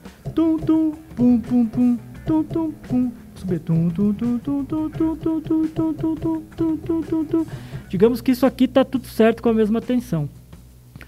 Toquei o tom, tum, tum, tum. Puta, mas tá alta a afinação. Vou voltar. Aí você vai voltar sabendo que você vai ter que fazer o uniforme de novo. Então daí é aquele esquema do X. Pum, pum. Às vezes meio, meia volta já resolve o teu problema. Para gravação é isso? Às vezes é, porque às vezes você vai tocar um pouco mais do lado, vai soar uma nota que você não corrigiu. Mas de imediatamente assim show, assim vai funcionar. Baixou a afinação, baixou, baixou, baixou, pum, tocou. Não tem outra nota suando, já tá bom. Podia corrigir todos os parafusos, deixar igualzinho? Podia. Numa gravação é importante, porque às vezes numa frase linda, você vai tocar um pouco mais da beirada, vai pintar uma nota que não estava dentro da harmonia, e aquilo vai incomodar o cara na hora de mixar. Pode crer. Então, pra rápido, tum, tum, tum, tum, tum, tum, tum, tum, tum, tum. Um ou dois parafusos você vai resolver o problema. Porque eu já sei que a nota base tá pronta, entendeu? Mesma coisa na resposta. Então, começa na resposta, mais próximo do som que você procura, né? Ah, é um som mais, mais médio. Tum, tum. Acha aqui, tum, tum, tum, tum, tum. No meu caso, eu uso a pele de resposta com a mesma afinação da pele batedeira, da pele de cima. Por quê? Eu gosto do som que ele soa aquela nota constante, sem variação. Se eu subir a, a- a pele de resposta, eu vou tocar a minha primeira nota, ela vai der o som da pele de cima. Depois o que vai soar é a pele de resposta. Se ela estiver mais alta, eu vou tocar tom, ela vai subir. Meu eu surdo deixei- tá desse jeito, agora, agora eu sei por quê, eu cara. deixei a pele de resposta mais, mais alta. Se eu baixar, tom, tom, ou então tom, tom. Que então você pode baixar mais ainda a resposta, tom, tom. Eu vi isso daí. Então- O Cuca Teixeira falando mas muito tempo atrás. Exatamente isso daí, cara. Se É. você quer que seu tambor cante sempre do. ah, Tem que ser igual, igual. Que é pra cima. ah, É, é, é mais apertado e automaticamente mais frouxo se quiser pra baixo. exatamente. Então, às vezes acontece de você estar gravando e você toca, a nota é boa, mas depois fica desafinado. Porque a pele de resposta tá ruim, não tá na afinação certa. É, pode crer. Não a afinação certa, é uma afinação Sim, que sim. você queira, né? Então tem muito. O pacote adora o som de dos tambores soando para baixo. né? Tum, tum, tum. É bonito, eu também acho. Da hora. É legal, dependendo do tipo de som que você quer, né? Mas dependendo, não soa bem. Mas você pode também depende da achar. proposta, né? claro, depende da proposta. Então, para os bateristas que já tocam, esse é um bom caminho. Pega um afinadorzinho de violão no celular. Se não sabe tocar violão, aprende um pouquinho. Sempre tem um músico que toca guitarra do seu lado. Mano, me ensina aí dois acordes. Pô, me ensina aí a afinar o instrumento, o nome das notas, né? Ó, isso aqui é dó, tal, as cordas é essa, essa é essa. Aprende pelo menos um pouquinho. Aprende a identificar a nota, né? Saber se tá pum, ah, tum. Reproduz igual. Toca no violão, toca o mi, bum. E reproduz, bum. E grava, vê se tá igual. Porque às vezes você tá tocando o violão, pum. E aí na hora que você vai reproduzir, tá pum.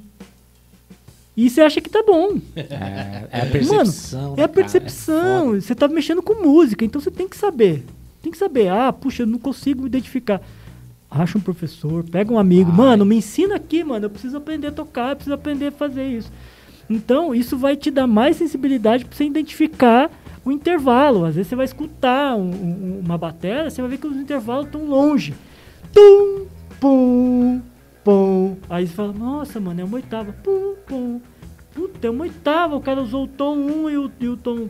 E o surdo é uma oitava. É a mesma nota, só tá uma oitava mais baixo. Então você já sabe de onde que você vai partir. Né? então, Essas coisas Eu- de nota é massa mesmo.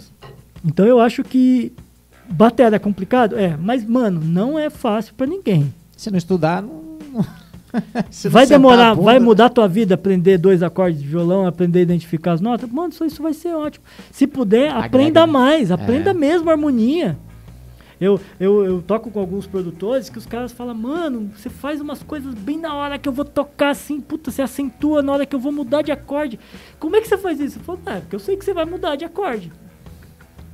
O cara Deu preparou um acorde, é. você fala, mano, aquilo não vai ficar ali. Esse acorde Te não causa tem aquele como ali. incômodo. O cara toca, faz uma passagem, você sabe Você que ele sabe vai tocar vai um acorde para Ah. resolver. Então é o tempo que você tem para fazer uma frase e resolver com ele. né? Ou para acentuar uma pratada. né? Cara, Então, aí isso é muda. O, ca- o produtor tá ali tocando assim, ele vê que você fez junto com ele, você fala, olha, mano, caramba. É. Daqui a pouco você faz de novo, você fala, mano, o cara tá me ligando, ele tá me escutando. É. Entendeu? Isso muda muito quando você vai trabalhar com música. Então, pros batera, mano, eu recomendo isso. Tipo, aprende violão, nem que seja o mínimo, aprenda a afinar, aprenda a identificar as notas, cantar com a nota, grava, pega um celular, toca o violão, pum, pum, escuta. Ó, igualzinho, vamos ver mais agora. Tum, tum, escuta. Ah, já tô. Mano, agora eu não erro mais. Tum, tum. Ó, igualzinho. Você já consegue entender. Então você É. vai saber que é aquela diferença. Você vai poder escutar o som de bateria do, do pacote e vai ver que o tom dele é um dó. Tum, tum. Ah, é um dó, mano. Beleza, chegar na minha bateria, ligo aqui. Pum, pum, pum. É um dó. Vai soar igual o dele. Se ele estiver usando uma pele porosa, se ele estiver usando uma pele porosa também, se o som, o tom dele for de 10 e o seu for de 10, vai ser igual.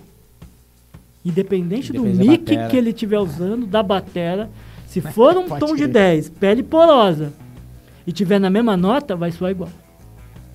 Tipo assim, se você pegar mesmo tom de 10 e botar um do lado do outro, botar no mesmo microfone e tocar lá, raramente alguém vai falar que é dois tons diferentes. Claro, tem umas diferencinhas, né? Sustain, sustain, a quantidade de grave que vem do tambor, né? A profundidade, a clareza do som, às vezes vem um pouco mais brilhoso, Que vai estar pouco relacionado à madeira, talvez. que é sobre a espessura da madeira, né? O tipo de ferragem que tá, o aro que tá. Então, tudo isso vai mudar, mas vai continuar sendo dó. É, o dó vai continuar. Isso que eu fiquei pensando agora. Continuar sendo dó. Aí acaba aquele lance, nossa, o tambor é muito diferente, ou o som é muito diferente. Se for por essa questão de nota, não tem como né, ser outra coisa. Aí vai, igual você falou. É, né? mano, é assim que funciona. Tudo vai ser dó. É igual como é que você tira, o cara tira a música do, do Jam lá, no violão aqui em Campo Grande. O cara toca no mesmo tom, mano. É. Porque é música. Exatamente. O dó é dó em Por que qualquer que lugar é- do mundo. A guitarra, o, o O baixo. piano, faz o cara tira a piano. música lá no piano do Paul McCartney. Gravou lá no Abbey Road, velho. E o cara vai chegar aqui vai tocar e você fala, mano, igualzinho. Claro, tá muito longe de ser igual. Lá o cara usou um Stenway Sim. dos anos 70, 60, com os dois Neumann, não sei o que, valvulado, cheio de harmônico. Mas é dó. Então toquei dó, você fala, mano, é igualzinho. Pode crer. Então é isso, mano. Theo, é, cara, e aí fala do, de agora, de 2020, 2021, é o trio. Vamos trazer pra, Ó, pra cá, cara. Fala um pouco mais sobre o El Trio, que é esse trabalho impecável de vocês ó, aí é o trio, meu trio de jazz, Por favor, clássico. siga. Tem muita coisa no YouTube já, Ó, não tem não? Tem bastante coisa no YouTube, inclusive o documentário, tem o mini doc lá. Eu vi se já traz um teaser assim, né? Sim. Vai sair ainda ou já Não, saiu? já saiu, já saiu, Puta, tá assistir, lá. vi. É, no, no YouTube é o Trio Jazz, no Instagram é o Trio Jazz e no Facebook acho que é só é o Trio. Não tenho certeza. Com- Ah, mas é, Mas o é, Trio isso, Jazz, se você cara, colocar o Trio Jazz vai, vai é, rolar. E aí a gente Muito fez esse bom. documentário, que foi muito legal, a gente interditou a 14, gravou uma cena lá na 14, tem imagem de drone, muito legal. E fala mais sobre, sobre a, a- a trajetória do El Trio, como começou, né? A gente é um de jazz tradicional e a gente levanta essa bandeira há uns 4 anos, quase 5 anos. Não, foi 2017, é, estamos quase Uhum. 5 anos. Então, jazz tradicional, nova-iorquino, naquela pegada lá, a gente tá rolando e a gente parou na pandemia, não tocou, mas vamos voltar a tocar. Final de 2021 agora deve rolar já. Ano que vem, com certeza. Bom, se a pandemia não virar de cabeça para baixo, né? Vai que fecha tudo de novo. Mas se todo mundo vacinar e rolar, vai ser legal. A gente vai tocar, voltar a tocar. Tem esse doc lá no, no Instagram do El Trio. No Instagram não, no YouTube do El Trio. Tem a gente tocando no Vertentes, tem a gente tocando no Som da Concha, tem várias, várias coisas lá. E a gente gravou um disco com músicas inéditas, composições nossas, jazz tradicional, a gente manteve a- a- o perfil. E a gente lança esse disco agora em agosto. Não sei quando que vocês estão ouvindo isso, mas Sim. se for depois de agosto, se for em setembro, procurar cê- é só tá procurar. É o trio, vai estar lá em todas Plataforma as plataformas também, ah. todas. E vai ter É os vídeos também no YouTube. Ah, a gente gravou áudio e vídeo no estúdio, tudo Que massa, valendo. Porra. Esse disco a gente fez exatamente como se fazia antes, tudo valendo. Zero overdub, Caralho. Errou, volta Raiz no começo. Total. Ah, que massa. Aí, eu volta do começo. Errou lá no começo. E foi muito legal, a gente gravou simultâneo, áudio e vídeo. E aí eu mixei, editando, editando os vídeos, os vídeos já estão prontos. É, Você captou o, fizemos- o- o vídeo também ali, quando a galera tava. Gabriel tava tocando, alguma coisa assim ou não? Sim, vai rolar depois um making off da gravação. gente gravou todo o making off. Então depois vai ser um outro conteúdo, mas vai rolar o making off da gravação mais pra frente. Massa. Né? Eu perguntei aí? porque você também trabalha com fotografia. Sim, Ela faz sim, tudo. sim, é. Sem contar de café também, o cara que espera em café, velho. Pô, da onde surgiu isso, cara? Como assim? Mano, ah, eu sempre gostei, Cara, cara. que Esses dias eu tava louco, cara. contando num café que eu fui, o cara me perguntou, pô, quanto tempo faz e tal. Mas minha avó, eu sou de Londrina, nascida em Londrina, né? E Londrina foi durante muitos anos produtor de café e tal. Maior, né? E aí, depois da geada de 60 e alguma coisa, 72, alguma coisa assim, teve uma geada muito forte. Tipo essa que vai vir pra cá daqui uns Campo dias, Grande, é. que estão prevendo. E aí acabou com a produção de café de todo mundo. Tipo, Tá não pego. sobreviveu quase ninguém e nunca mais se produziu café como antigamente. E minha avó trabalhava com isso. E eu é moleque, eu sempre, sempre tinha essa coisa de, de tomar café fresquinho, de moer café. Minha avó no fim do ano, ela, ela fazia sorteio, tipo, de quem, qual dos netos ia acordar pra moer café no, de manhã. Era aqueles moedores de mesa, assim, tá. Não, e se Então- amarrava, né? Porque, É, pô, você fala né? isso daí pro piazada hoje em dia. É. que- quem quer moer café, cara, hoje? É, e aí isso, Tem as cápsulas assim hoje em É, dia. então o café sempre teve muito presente na minha vida. Depois de muito tempo, há uns seis anos atrás, mais ou menos, eu descobri o café especial, que é uma modalidade, na verdade é, um, é uma modalidade, uma categoria do café. Né? Tem, é como se fosse cerveja artesanal. Hum. Existe Ok. a cerveja lá, Skol, Brahma e tal, e existe as cervejas artesanais. Que são, alguns lugares são produzidas em larga escala, em outros lugares são produzidos em pequena quantidade. O café especial, ele é tipo isso, mas ele é especial lá na plantação. né? Então já é plantado de um jeito diferente, é cuidado de um jeito diferente, né? Ah, Tem re- diversas regiões que, que, que dá para produzir café especial. Então, geralmente é região montanhosa, e o produtor cuida mais, ele vai lá na safra, na- na- na- no pé de café ver, para saber exatamente a hora de colher, depois que colhe, ele tem todo o manejo para aquilo, para que mantenha um padrão muito alto do grão, né? Da, do grão do café. E aí depois disso vai para um, torrefador que estudou muito, que é tipo é tipo um engenheiro de mixagem, né? Que, que o cara vai torrar aquilo do melhor jeito possível para manter todas as notas e os aromas que aquele café pode dar. Depois de torrado, chega na cafeteria que o cara vai moer ou na sua casa, que você vai moer na hora para fazer a bebida. Então, eu, eu costumo dizer que o café é um, é um chá. Só não pode ser chamado de chá, porque eu acho que, se eu não me engano, só duas plantas no mundo pode ser chamada de chá. É mesmo? louco. É. É alguma coisa da. Não sei se é da China ou do Japão. Que, se eu não me engano, o chá só pode ser chamado de chá. O chá. O chá verde e o chá. Não sei. Tem, só, acho que são duas plantas só que, que pode ser chamado de chá. O resto é infusão. Então o café é como um- todo chá, todo, é É, uma so- é infusão. sommelier que fala, né? Não, sommelier é de vinho. O café, cara, ele chama de barista. Barista. É, o barista é o cara que, que, que extrai. Especialista em É, o cara que extrai o café. O barista que é o que maneja, tipo. Barista, É, caralho. o que faz a bebida, né?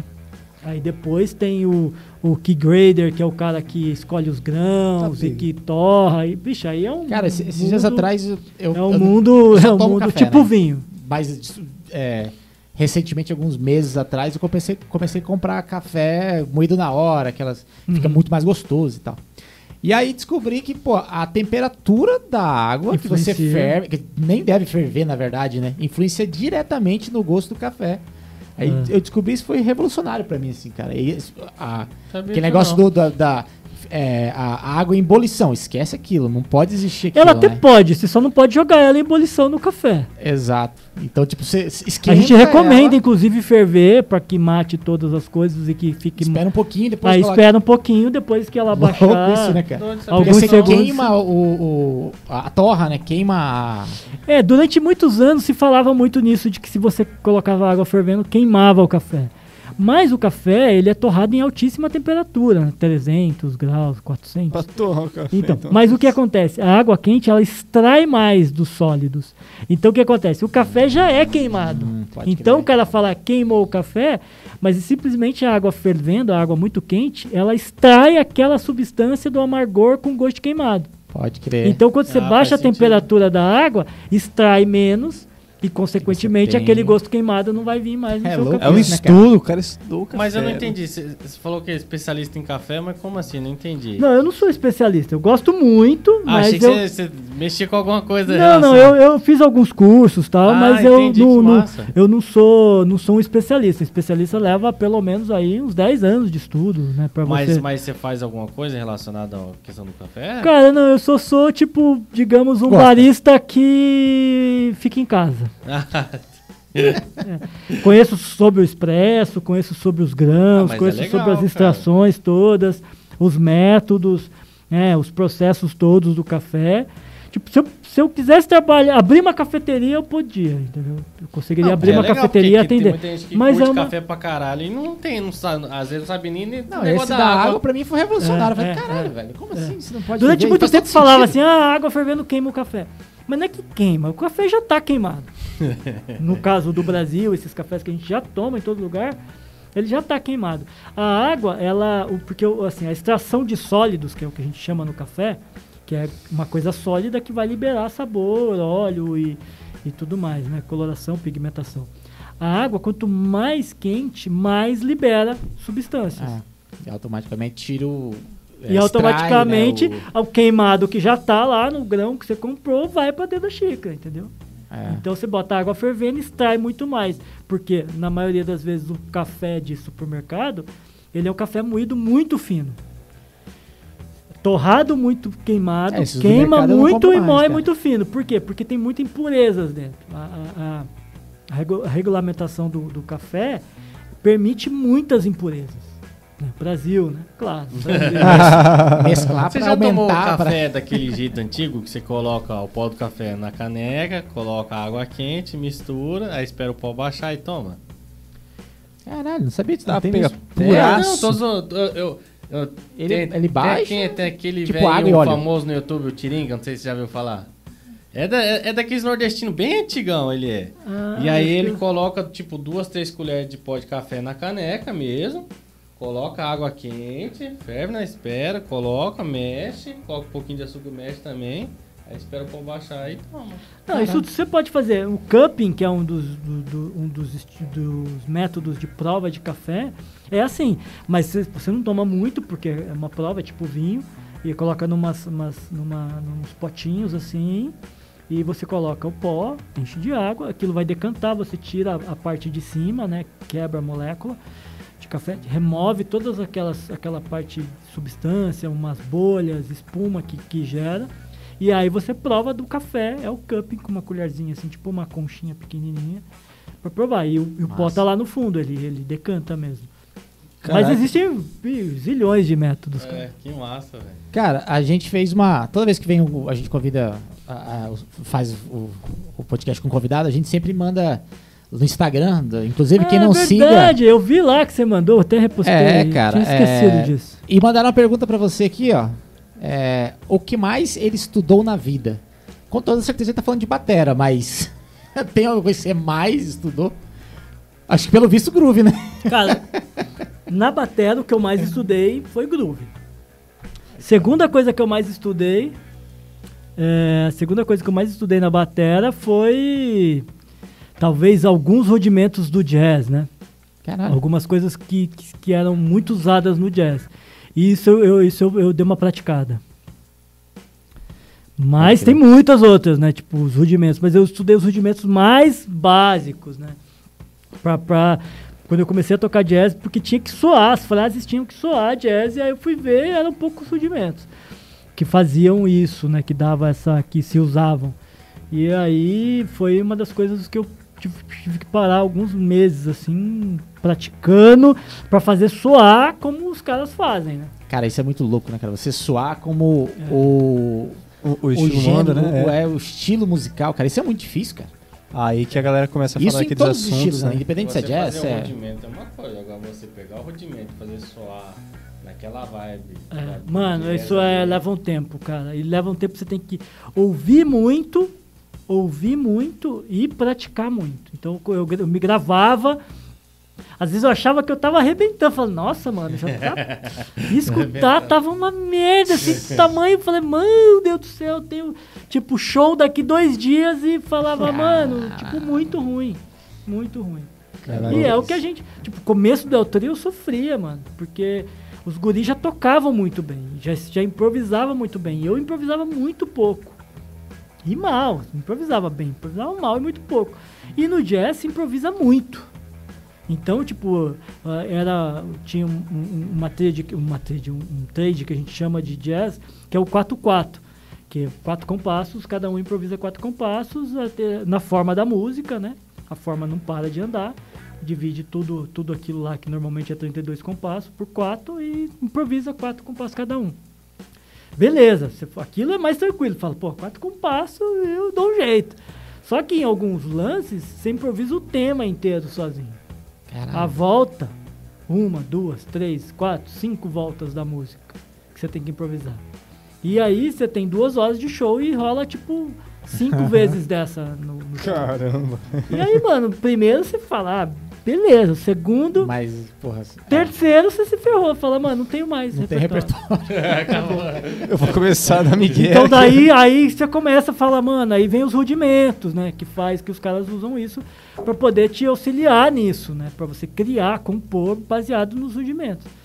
Então isso aí isso eu pratiquei um pouco pra poder ter um pouco mais de linguagem.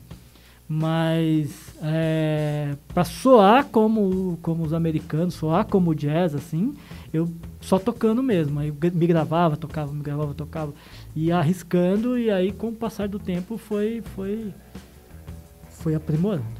Passar do tempo, o cara pôde falar a seguinte frase: Adriel, você tava possuído hoje. Mano, uma coisa lá, uma coisa que rolou no Genuíno uma vez, tinha uma, uma família assim de americanos, e eles estavam indo pro Pantanal e estavam parados pra dormir em Campo Grande e procuraram, ah, vamos ver, tal, e Legal. falar, ó, tem jazz no Genuíno. Acho que eu tava nesse dia Aí aí. botaram, botaram, botaram no GPS, caiu lá no Genuíno, era a gente Ah, e deu tocando. sorte. Terça-feira, Campo Grande. É. Cara, E aí, mano, eles ficaram incrível, assim, eu via que eles começavam, a gente começava a tocar uma música assim, eles comentavam assim, cantarolavam a música. Eita. Falei, mano, conhece de jazz aí, alguém gosta de jazz bastante.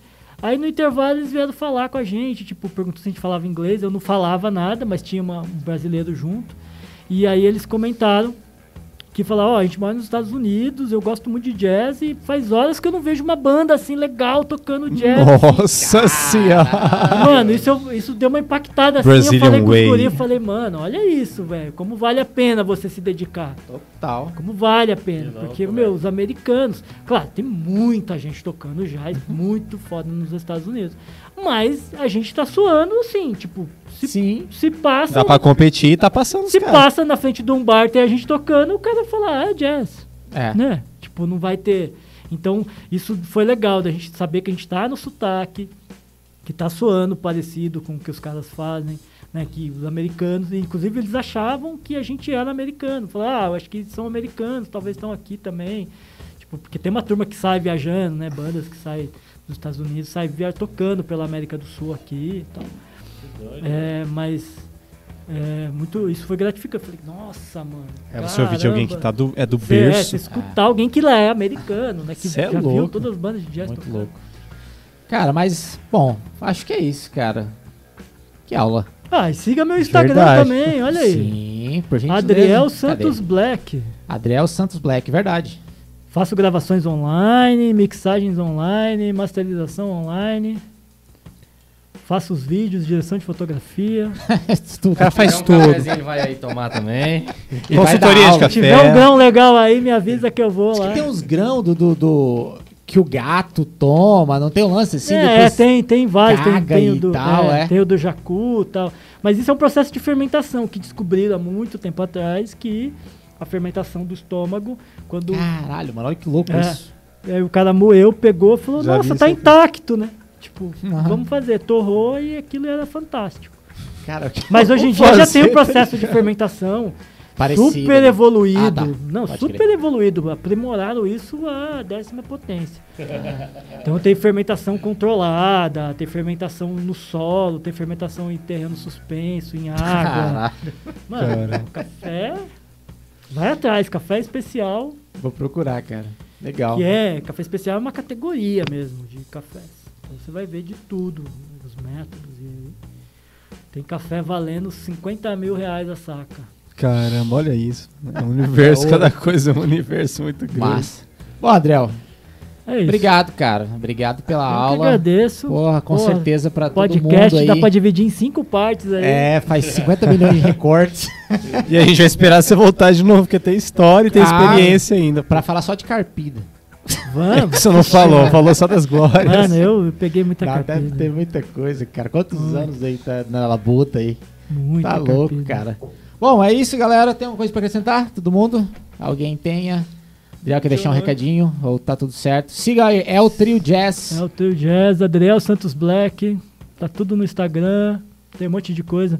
Às vezes eu posto, aliás, eu posto sempre as- os meus clientes, quando é possível postar, eu posto. Então no meu Instagram tem um monte de coisa lá gravando batera, em vários estúdios. Na minha casa eu montei um, um, um estúdio de gravação de batera no meu apartamento, isso é uma coisa legal, acústica. É, pra quem quer. Esse, É. esse lance que a gente começou falando, você começou falando do home, né? É. Que a pandemia trouxe aí, pô.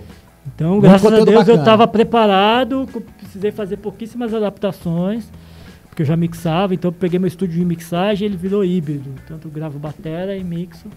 Só tem que desmontar, tem que contratar um hold, na verdade.